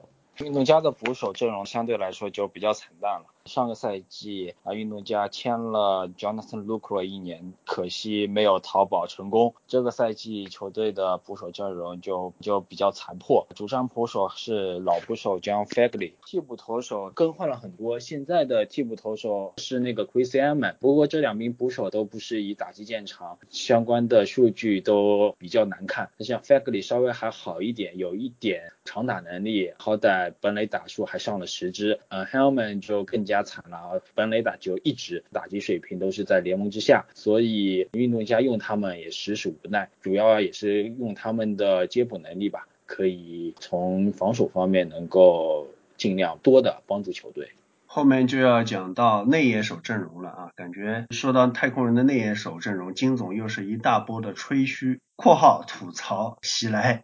太空人的内野手，我觉得最大的优势就是稳定，就是一二三垒加上游击手这三个人，这四个位置其实综合实力是最强，但是。这个是优点也是缺点，就是缺乏爆点。这四个人中，今年最大的惊喜就是老一垒手来自古巴的 Uli g r i l l 就在我们太空人自己的球迷群中，有很多的球迷，包括老主业高腾啊，天天的叫嚣说交易 g r i l l 啊。去年就差点都，当然这不是我们太空人内部的交流啊，去年都有别的队的球迷给太空人一个建议，哎，你们要不把这个 Uli g r i l l 交易到马林鱼去，换来这个老陈怎么样？这老陈不是你们太空人队最缺的那个先发左投吗？对吧？就是本来交易价。就只剩能单换老陈的 g r i l l 这赛季大爆发，补上了太空人队那也可以说最薄弱的一环吧。就之前 g r i l l 跟 Tyler White 两个人还是轮流上，但是最近这个 g r i l l 各种爸爸级别的表现，这个赛季至今已经二十五发全垒打，全队第三，八十五分打点，现在是全队第一。这么好的这个表现，包括打击率也有三成以上，三成零五的打击率，所以说 Uli g r i l l 现在已经是突然从太空人队这个内野最弱的一环变成了爸爸级别，这个是有点始料未及。但是让人担心的就是说他的这个表现能否延续到季后赛，还是很让人存疑。就毕竟之前。他一直是在日本打球，就他的打击风格有点像那种日职联的那种打击风格，就是我棒子很黏，我的打击率每年都还不错，但是其实就缺乏长打能力。就这个赛季这么能长打，我个人还存点疑问。那二垒手阿图维其实是我感觉比较失望吧，就连续两年让人失望了，就是他已经没有世界大赛冠军那年二零一七年那种给人惊喜那种感觉。就是说原来阿图维的情况就是他吃三振特别少，然后盗垒特别多。那这个赛季至今为止，阿图韦只有四次盗垒，因为。不断的伤病让他已经基本失去了盗垒的能力，同时他的长打能力也在慢慢的下降。就这个赛季，他长打率虽然还有五成四八，但是其实是在太空人队这几个内野手中最低的。Bregman 有五成四九，比他稍微高一点，然后 g r i e l 有五成五一，Korea 有五成六八。所以说，阿图韦他现在突然之间他从原来太空人队内野的大腿，也就变成是一个 average 这样的一个二野手。这个赛季因伤病原的关系，他打打的比赛也特别少，至今也就打了八十几场。到季后赛能有什么样的表现，我们真的是不得而知。太空人队的三垒手 Alex Bregman 可以说是太空人队最近两年最大的发现嘛。他无论是从他的稳定的上场的贡献，还是到他的这两年新开发出来的长打能力，都是让人眼前一亮。也可以说是目前美联跟运动家队的 Matt Chapman 一样，可能都是最好的三垒手并列，或者说是之一之二的这种情况。所以 Alex Bregman 我觉得是内野中最让人放心的一环。游击手 Korea 呢？其实我是因为 Korea 才成为太空人队球迷，但是 Korea 这个人可能我是爱之深恨之切，就是他是一个 boom or bust 的这样的一个球员，就是他的稳定性太差，他经常一场比赛要么就是五支零、四支零、十三 K 是家常便饭，然后要么就是上来就四支四，包括昨天的双响炮，所以我觉得这个人的稳定性是一个很大的问题。这这个人的稳定性到季后赛倒是确定了，这个稳定性是稳定的不行，从去年的这个季后赛就可见一斑了，而且这他。今年因为这个按摩把自己的肋骨按断这个事儿，也真是前无古人后无来者，让我对他多了一点失望，好吗？所以我觉得太空人队这几个内野手，你放在别的队都是响当当的，但是你最大的问题就是这几个人太过于平均，太没有爆炸力。而我们都知道，到季后赛要想赢球，是你是需要有像当年的 Freeze 这种突然之间能爆发出来的能量的这种内野手的。所以说，我觉得可能是不是这些人太过于稳定，导致缺乏了爆炸力，对于季后赛反而会是个隐忧。在说运动家之前，我不禁还想吐槽一下，呃，现在哈有些球迷对 g r i l 有点像廉颇老矣的感觉。g r i l 这种级别的球员，好像有强打能力，像爆发出来一样。其实如果大家关注久一点的话 g r i l 在没有跟着他弟弟逃到美国之前的话，简直就是古巴国家队里面的一门超级大炮。这个要论资排辈的话，亚斯亚普伊跟 Unis t e s p e d e s 看到 g r i l 还是要点头哈腰称前。前辈的，在没有来到美国之前，已经有不少的 MLB 的球探都在打他的主意了。所以，Guriel 逃到美国以后，太空人能签下他，绝对是一非常非常划算的签约。好了，谈完 Guriel，我这边再谈一下运动家吧。运动家内也，我个人评价就是实力派，就一个个名气拿出来都不是非常大，但是除了二垒以外，他们其他三个位置的实力，尤其是打击实力都非常强。先从二垒来说吧，整体。运动家的内野阵容和去年相比只变了二垒，去年二垒是 Jet Lowry，不过 Jet Lowry 他作为玻璃人，在运动家这两个赛季都保养不错，结果这个赛季他转投纽约大都会以后，一下子又恢复了玻璃人体质，躺伤病名单不知道躺了多久了。但运动家空出了二垒这个位置以后，他们选择了签下了 Jurickson Profa。Jurickson Proffa 如果之前关注农场的球迷应该知道，他曾经是百大新秀农场里面的第一名，是 Baseball America 评出来的，所以可以说是天赋曾经爆表。不过这个赛季在运动家表现整体交出来的成绩还是相当难看，显然在奥克兰他并没有完全兑现他的天赋。不除去二垒这个位置，一三垒他这三个位置和上个赛季并没有变化。不过这个赛季他们的表现依然非常出色。从一垒手 Matt Olson 开始讲，Matt Olson 可能不熟悉的人可能只觉得他整体的打击实力比较一般，或者是大家认为他只是像一个盲炮一样。但是他的整体的打击实力非常均衡，他不但是可以打本垒打，现在已经打出了二十五支，而且他也有选球，他保送率也将近百分之十。十左右了，所以奥森作为奥克兰运动家的四棒，其实对奥克兰运动家整体的打线构造来说的话是非常重要的一环。至于三垒，要说 Matt Chapman 可以说是奥克兰运动家现在的看板球星了。我个人比较喜欢把 Matt Chapman 比作几年前的 Nolan Arenado。Nolan Arenado 在前几年的话也是属于那种实力型的金手套级的三垒手，而且打击也非常的恐怖。不不过，随着 Arenado 签下了亿元的大合同以后，大家算是对他的实力有了比较充分的认可。但 Matt Chapman 作为一个年纪比较轻，然后上大联盟时间并不是很长的三垒手，或许还是有些球迷对他的能力并不是非常熟悉。不过，作为三垒手的话，Matt Chapman 的手背绝对就是金手套级别，这个几乎是不容置疑的。不管是从肉眼还是从高阶数据上面来看，都是非常出色的。Matt Chapman 更让人惊喜的是他的打击能力。现在他的本垒打数是领先奥克兰运动家全队二十九发了已经，然后他的高阶数据、打击数据也是相当出色，领先全队。所以从这个角度来说，Matt Chapman 现在逐渐的像之前的 Nolan Arenado 一样，向攻守兼备的这个方向在发展。从这个角度来说，Matt Chapman 未来很有可能还是，如果他能进入自由市场来说的话，又是可以拿到一个亿元合同的三垒手。奥克兰运动家的游戏手是 Max Semian，这个球员一般球迷可能对他不是很熟悉。我之前对他的印象，他其实是奥克兰运动家经过一系列交易的产物。这个交易可以追溯到 Josh Donaldson 那笔交易。奥克兰运动家成功的挖掘出 Josh Donaldson 以后，在关键时刻把他卖到了多伦多蓝鸟，从蓝鸟换回了 Brad Lawrie，然后换来 Brad Lawrie 时候，大家对这笔交易都不是非常理解，因为 Brad Lawrie 在蓝鸟的表现并不是非常好。大家都认为这是 Billy b n 又一个慧眼识珠的例子。不过 Brad Lawrie 在奥克兰运动家的表现并不是非常出色，所以 Billy b n 又把 Brad Lawrie 换到了芝加哥白袜，换来的就是 Max Semien。Semien 到奥克兰运动家的第一个赛季守的也是游击手的位置，但是当时他真的是又不能守备，打击能力也不行，就属于这笔交易一开始是被大家嘲笑的。但是经过这两个赛季的磨练，尤其是二零一一八赛季，他不光守备的高阶数据都已经有了非常大的提升，而且他的打击能力也提升了非常多。就这个赛季而言，他现在不但有长打能力的贡献，本垒打数也到了二十支，而且他的安打，他在打击的综合方面也贡献也非常出色。所以总的来说，奥克兰运动家的内野阵容名气都不是很大。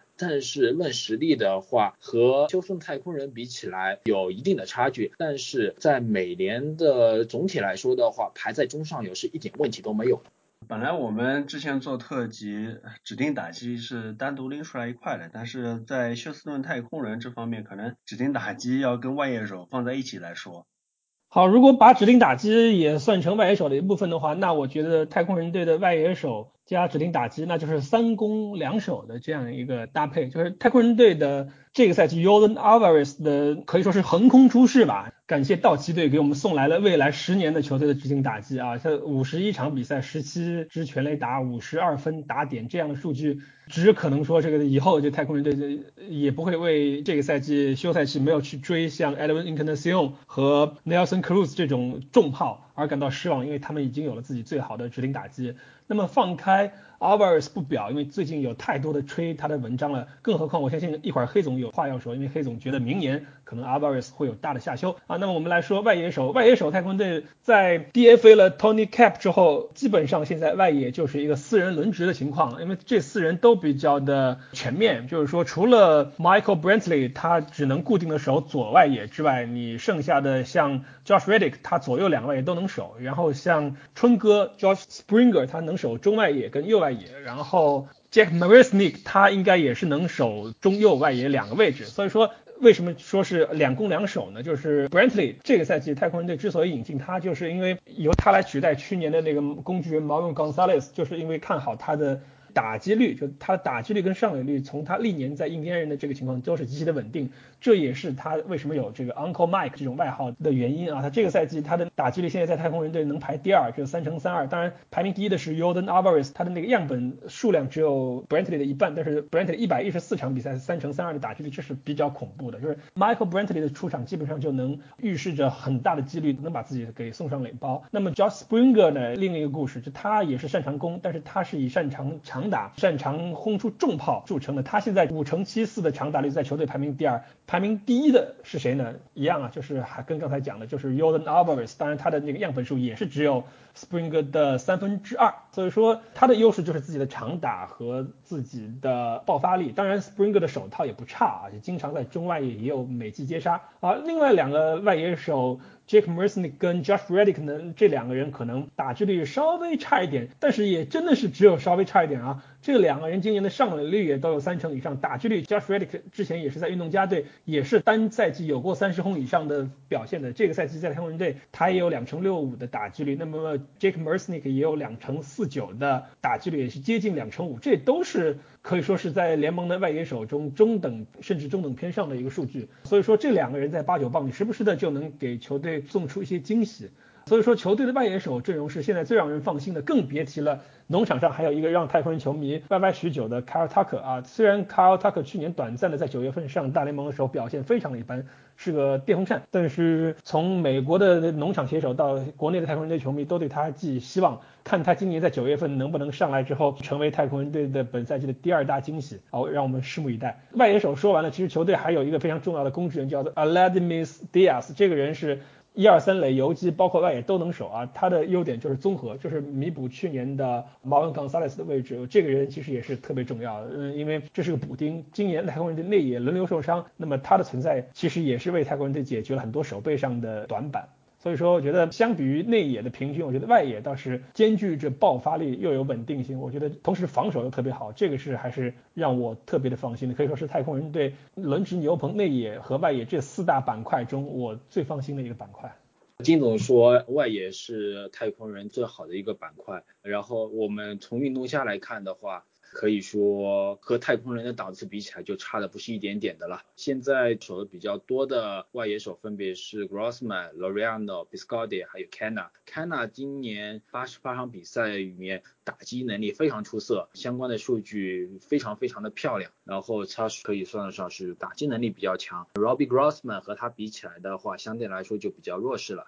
不过相对来说，他的防守还是比较可以的。要谈外野守备的话，呃，运动家里面没人可以和 Raymond Loriano 来相比。Loriano 的每季时常出现，而且最上镜的就是 Loriano 他的臂力了。在最新美国棒球 Baseball America 专家评选里面，Loriano 的臂力是美联里面最强的，比 Mike Trout、Jackie Bradley Jr. 这样的守备高手还要强，这是专家们的评定。除了守备以外，这个赛季 Loriano 他的打击表现也非常出色。相关的高阶打击数据比联盟的平均水平要高出百分之二十以上，所以从这个角度来说，Loriano 这个赛季也相当于 break out 了。不过现在由于伤病的原因，他现在还在伤病名单里面。只要他能从伤病名单激活的话，他会作为奥克兰运动家的一棒，可以让对手不管是谁要解决一棒的 Loriano 都得费一番功夫。不过运动家这个赛季比较失望的两名打者，其中包括 Stephen Biscardi。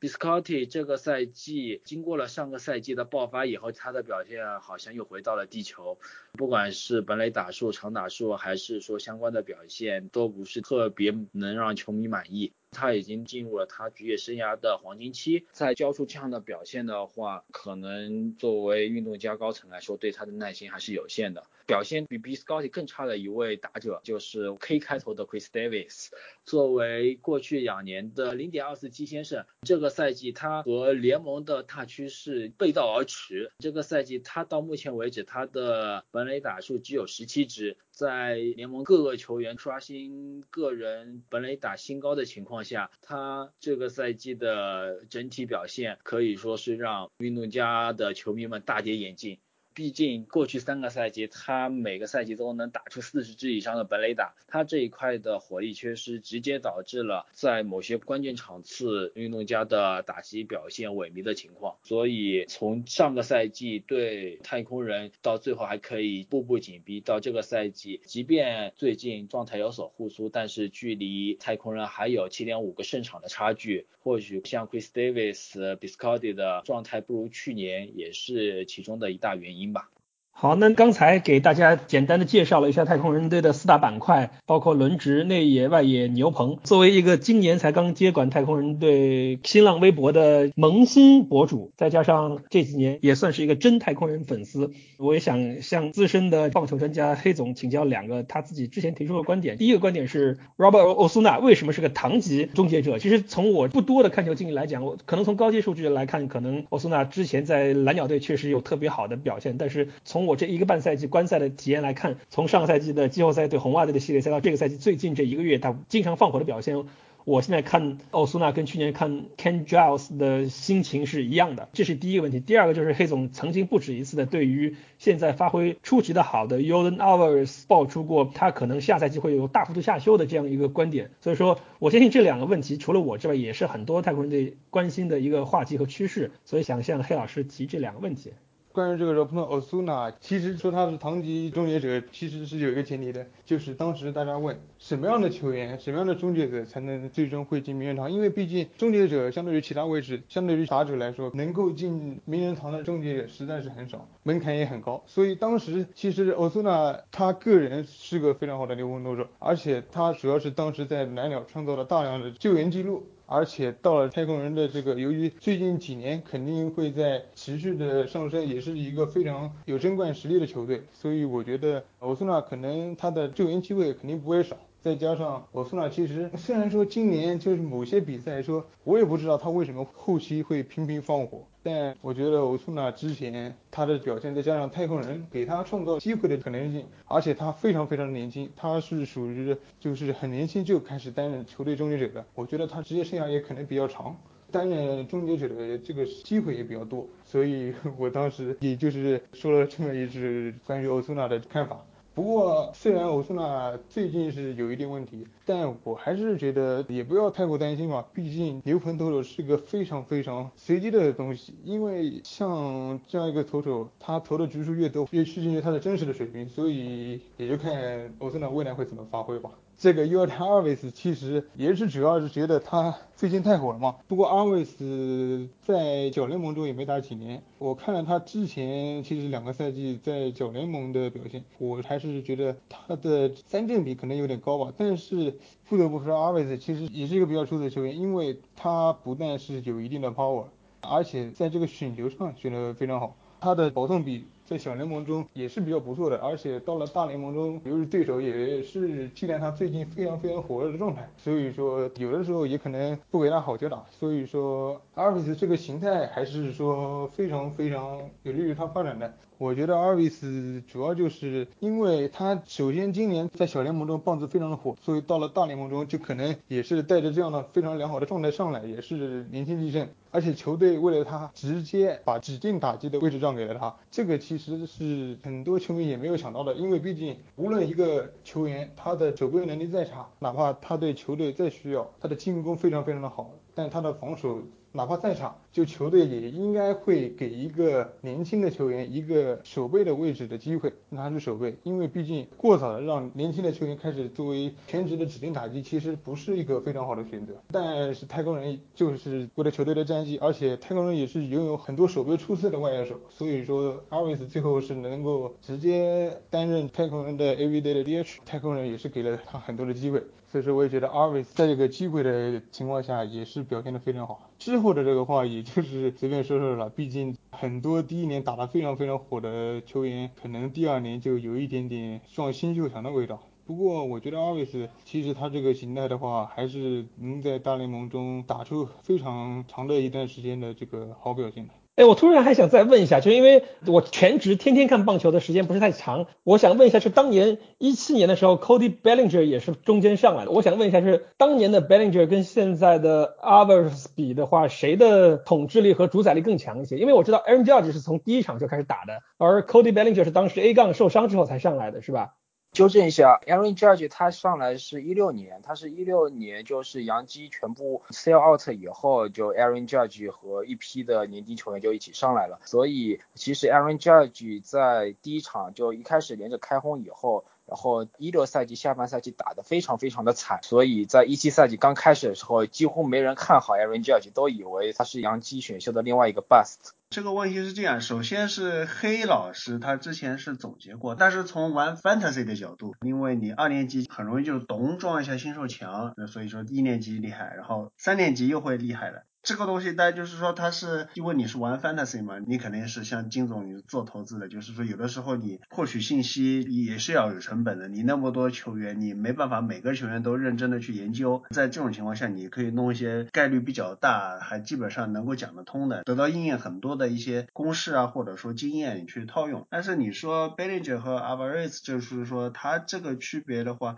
呃，第一我觉得还是样本太少，我觉得就不太敢说，因为就像是你很多个。球员特别厉害的球员也好，或者说是不是那么厉害的球员也好，他生涯当中可能都有一段时间就特别猛。当然，就是说对于一些不太厉害的球员来说，他可能就是猛了这一两个月，可能就是说他是整个生涯的巅峰，特别厉害。那对于一些名人堂级的球员来说，那他也不可能天天很厉害，但是有的时候有段时间就是跟吃了药一样，然后呢，把他一些状态不好的时间平均一下，他还是一个很漂亮的数据。所以在小样本的情况下，不太敢说，我觉得还是比较保险点的。你说你看看明年，看看他撞了个墙，然后看个三年级，多看看。那 Bellinger 呢，其实是魔老师也是在节目里面就详细说过的。第一年算是打的是相当不错的，然后第二年是因为他想要去克服自己需求打不好的问题，然后去改动作，结果改动作以后一点都不香，还变得更差劲了。那到了今年他又是把这个动作改过去了，因为是靠了一个非常好的一个打击教练，也是用科学的方法帮他分析了你原来动作哪里好哪里不好，我教你怎么改，改你。这样子改的原因是为什么？简而言之，那具体的可以听之前是哪一期来着呢？莫老师去讲的这么个过程。但总之就是说，把 Bellinger 他的天赋和资质就给发挥出来了。因为你打击这个是一个某些方面，包括投球，其实也是一个挺玄学的一个东西。就是很可能能打得很好，或者说你可以投得很好，但是你不知道自己怎么去做。号，我怎么样投我这个球才能厉害？我其实是做得到，但是我一直就是没有人能够告诉我，其实你。比方说有些时候就是说球种的分配比例改一下，这个是太空人特别擅长的。比方说查理·莫 n 这样的投手，包括 Garrett Cole 这样的投手，或者说是虎王。其实到太空人以后，他们不同程度的，就是说投球的水平都加强了。有各方面的原因，像 Morton 的话，就是说太空人就跟他说，你的需求其实很好的，你应该多投一下需求，然后就是比例改一改。当然其他各方面你可能也要配套的调整，然后一下子就变厉害了。那这个是一种方面，还有一个就是说打击的话，就是一个 mechanic，就是一个机制。你其实就是哪个地方你稍微去调整了一下，然后你本身的一些资质、你的反应能力啊、你的速度啊、你的力量力量啊都能发挥出来，然后你的缺点也可以弥补，那就是说可能一下子就变得很厉害了。就是像 Colin Bellinger 也是，当然他新秀一七年也是很厉害，但是他今年就完全比一七年还要再上了一个档次。但是你看中间一八年简直是叭跌到谷底这样，所以就是算是绕了个弯。弯子回答一下金总的问题吧，但是阿巴瑞斯本人的话，我觉得再耐心看看，再放大一下样本，这个是我的看法。讲完休斯顿泰国人吹就对了，然后还有对季后赛有一线希望的奥克兰运动家，那么剩下来三支美联西区的球队，我们简单的评述一下啊，先从德州游骑兵，之前有段时间打的还不错，但是现在可能已经和外卡区渐行渐远的这么一个状况。德州游击兵之前表现还是相当不错，不过随着赛季的深入，之前打得非常出色的几名球员的表现也在慢慢的恢复到他们的正常水平。像大家非常熟悉的邱信手邱大炮，之前打击状态也非常火热，不过最近这番低潮以后的话，他总体表现也回到他职业生涯的正常水平。还有球队打线里面之前表现非常出色的 Hunter Pence，Hunter Pence 最近的话他表现依然维持在比较好的水平。不过和之前火热的状态比起来，还是有一定的差距。德州游骑兵里面到目前为止打击表现最好的还是 Joey Gallo。Joey Gallo 大家都非常清楚他的打击形态，三振多，但是真的能打全垒打。不过现在他正在伤病名单当中，所以球队的整体的攻击的火力就下了一个档次。不过这个赛季让大家更开眼的是游骑兵的投手阵容，Mike Miner 和 Lance Lynn 两个人就不。说了，可以说分别都投出了职业生涯的最好水平，尤其是 Miner，Miner 在经过多次大修以后，终于在德州游骑兵焕发了自己的第二春。兰斯利也类似，在辗转洋基和双城之后，呃，终于在德州游骑兵重新找回了曾经在圣路易斯红雀投球出色的身手。除了他们两位之外，游骑兵休赛期还曾签下了 Shelby Miller 这样的乐透签，想搏一下。不过和 Miner 比起来小米 Miller 的表现就差的不是一点点了。最后球队还是选择跟他解了约。从牛棚来看，在接三幺之前，德州游骑兵的动作并不是特别大，最后只是把球队里面可靠的后援投手 Chris Martin 卖到了亚特兰大勇士。球队现在的终结者 Sean Kelly 并没有出售。整体来说，德州游骑兵的牛棚发挥也是算中规中矩，所以以球队相对稳健的表现也反映在了球队目前的排名上面。虽然比不上城区势头凶猛的运动家，还有实力雄厚的太空人，但是球队相对的成绩并没有落后太多，这也为他们明年搬进新球场算是保留了一丝颜面吧。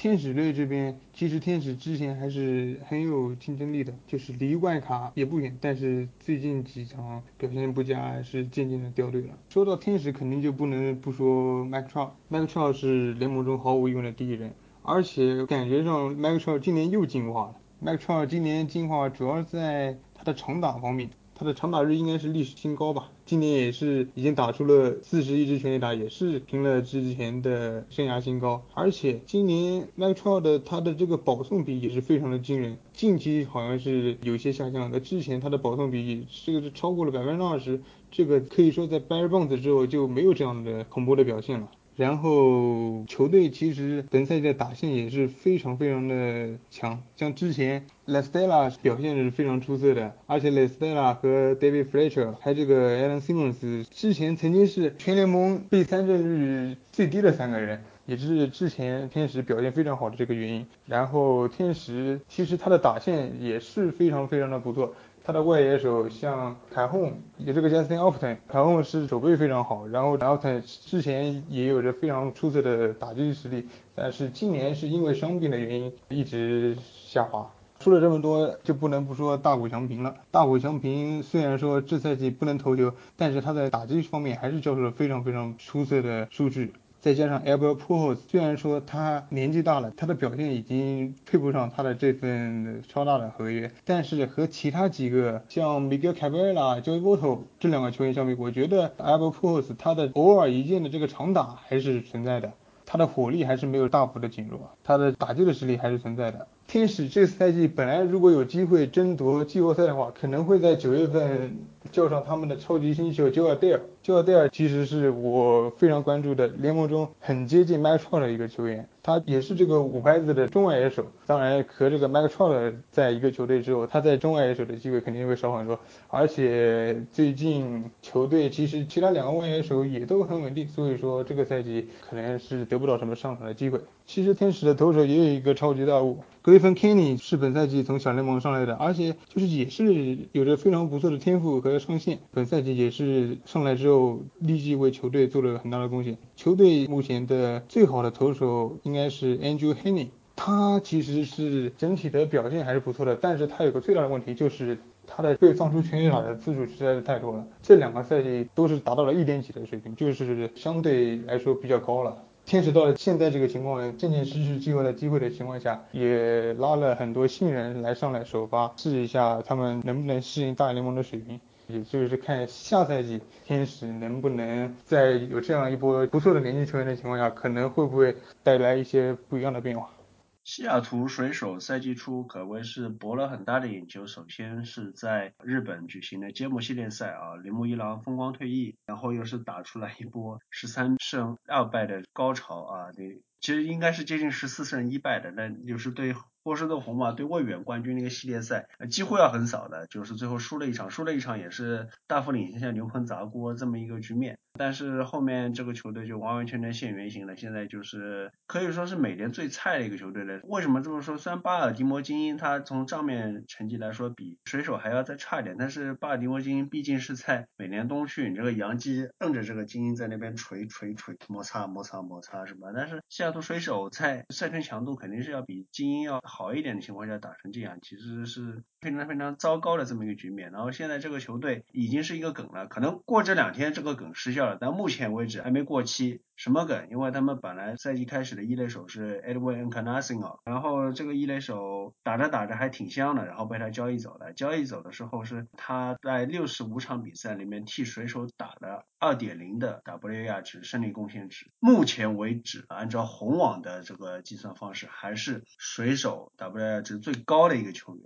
第二名的他们今年的王牌投手 Marco Gonzalez 是一点九，第三名也是二号先发 Mike Leake 也是一点九，就是 这么一个挺丢人的这么一个局面。那这个球队还有一些是感觉令人不太好的是，然后他们这个 d e b o t o 就是特别爱玩骚操作的这么一个总经理，他是希望能够。快速的恢复竞争力。虽然我今年就是躺倒摆烂了，但是我希望能够短时间内就是我保有一定的技战力，然后我有一些换了一些农场，然后把这个球队实力快速的恢复起来。再快一点的话，就明年是或者说后年，我就又是生龙活虎的一个水手了。就像二零一八年冲击季后赛一样，虽然二零一八年最后也是功亏一篑，但是今年看下来，这个球队氛围就相当的糟啊。一些被认为是应该是一些可能预定当中未来几年。的主力球员都打的是一塌糊涂，尤其是去年他们球队的全明星，去年一度在外卡领先位置还比较显著的，甚至于说能跟太空人掰一下手腕的，当时最主要的大腿 Michealiga，他的今年打到目前为止，这胜利贡献值队里面也只能排到第八位一点三，那去年他是有超过六的胜利贡献值。然后一些很多签了大合同的长期球员，比方说三垒手 k e l s e g a 就是也是平庸的好几年了啊。很多野手目前包括新换来的这个野手也打的都不好，打得好一点的像 Jay Bruce 由交易走了，也算交易来的时候可能也没希望他打得好是吧？但是在水手打的还行。可能野手里面唯一还算比较惊喜的，可能是捕手 Tom Murphy 吧。目前为止是五十场比赛里面攻击指数有零点八五六，这个你按照捕手的这个角度来说，这个其实说打击能力相当出色了。而在投手方面，啊，马可冈萨雷斯这个就是硬抬上去的王牌，他可能放到其他很多队里面，三号先发都不一定轮得上。他现在今年目前为止是自责分率是破四了，那如果考虑到 FIP 的话还好一点，FIP 还没到四，呃，十二胜十败，就是说在这么样一个球队能够十二胜十败，胜多败少还挺不容易的。还有就是 Mike Leak，那也是一个慢球派的投手，这个是西雅图水手的球迷自己都会吐槽的，但是他今年是靠着。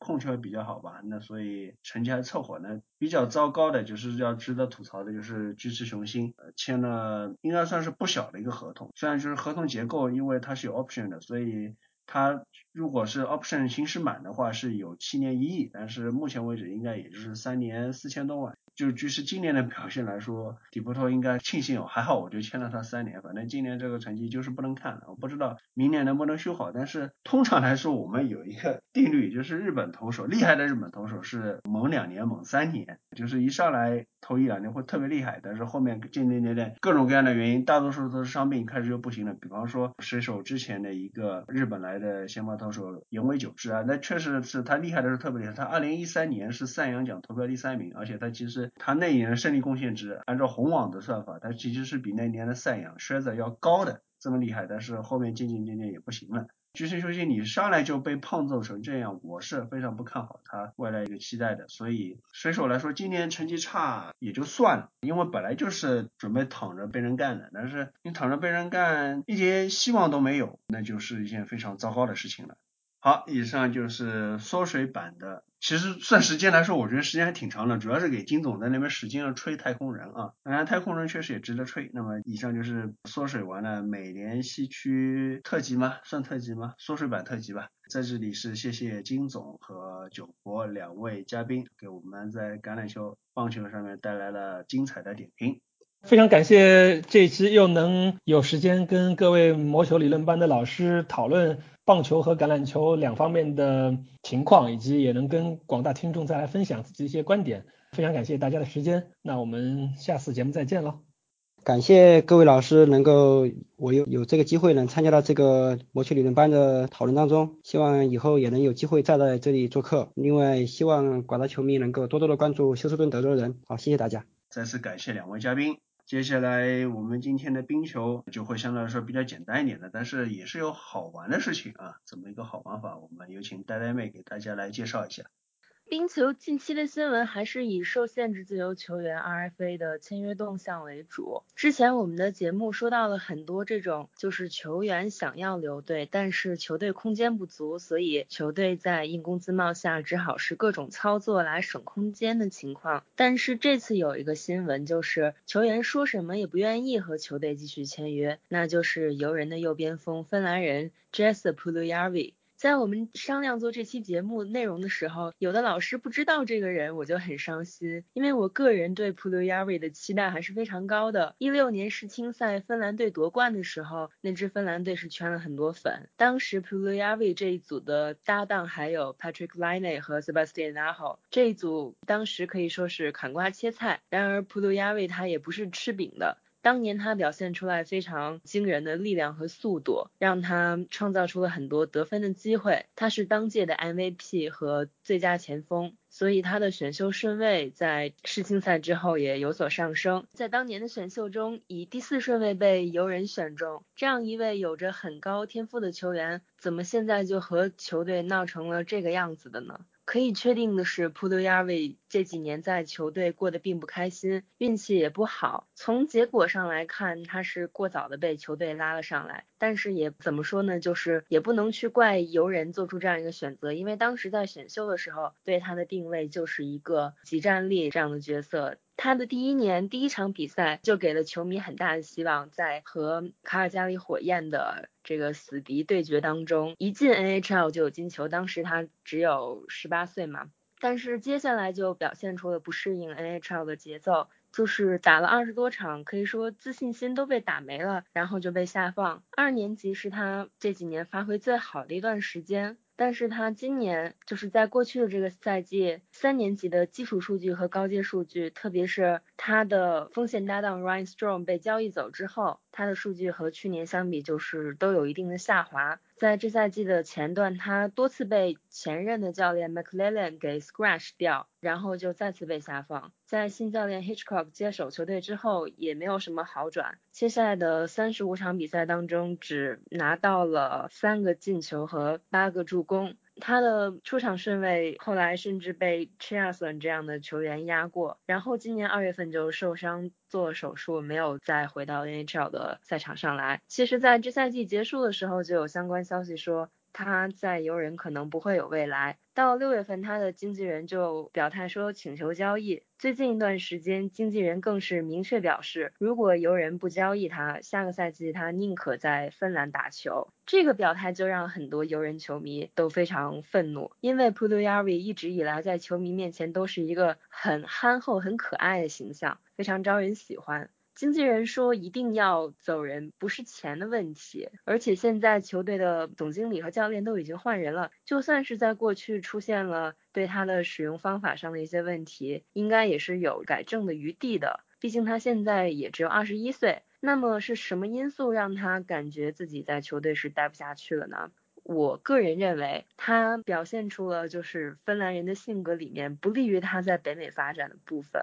首先，他一直以来英语的水平都可以说是在和他年龄接近的这些芬兰球员当中是最差的，包括回答采访的时候都可以明显的听出来他的表达都成问题。从选秀到现在三年了，也看不出他在学英语的这个迹象。这样的话，自然和球队里面其他人的交流会存在一定的问题。然后他和队友的关系似乎也很微妙，这里就有一个很奇怪的事情。虽然 p u l u y a r i 在和 McDavid 搭档的时候，他的数据是比没有和 McDavid 搭档的时候高了一个档次，但是他却表示说，他只有和 Ryan Strom 搭档的时候是最舒服的。那顺便再八卦一下，麦球王还有 Drysettle 这些人的日常活动经常是一起玩的，但是 p u l u y a r i 从来都不和他们一起玩。可见他和这些年龄接近的队友的关系多少会有点问题吧。普罗亚维来到球队，他的预期是要做 McDavid 这一组的搭档的。到底是球队不愿意给他 Top Six 的位置，还是他和球队其他一些人、一些可能成为搭档的球员个人的关系有问题呢？这个就。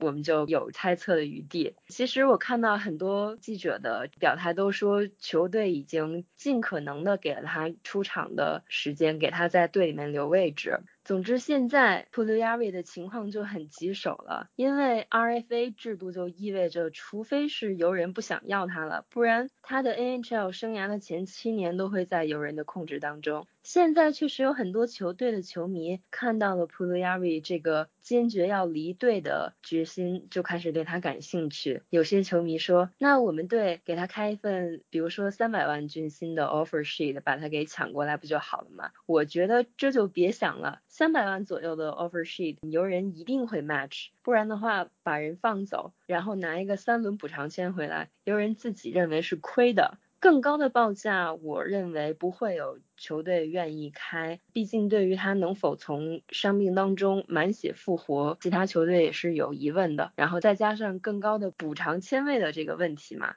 至于说交易，现在游人并没有找到合适的交易对象，何况游人本身也不是很愿意把他给交易走。现在既然所有人都知道你家这个球员急着要走了，那我凭什么再给你一个很好的报价呢？如果是以很低的价码，比如说现在普遍认为的说最多其他球队出一个二轮签，然后就这样把当年的首轮四号秀给送走，那么新上任的 Holland 他会面临来自 Fan Base 的巨大的压。力，所以说现在球员和球队是僵持不下。既然钱多不多已经不是 p u l u y a r i 的主要考虑因素，那么占了事儿少和离家近这两样的话，在他的母队 Carpat 芬兰的这支球队打球，应该是他可以接受的结果。这里再提一下，Carpat 的 GM 就是 p u l u y a r i 的好朋友 Sebastian Naho 的父亲，所以在这种熟悉的环境里面工作，别的不说，他肯定可以是很开心的打球的。但是他到底能从伤病当中恢复到一个怎样的水平，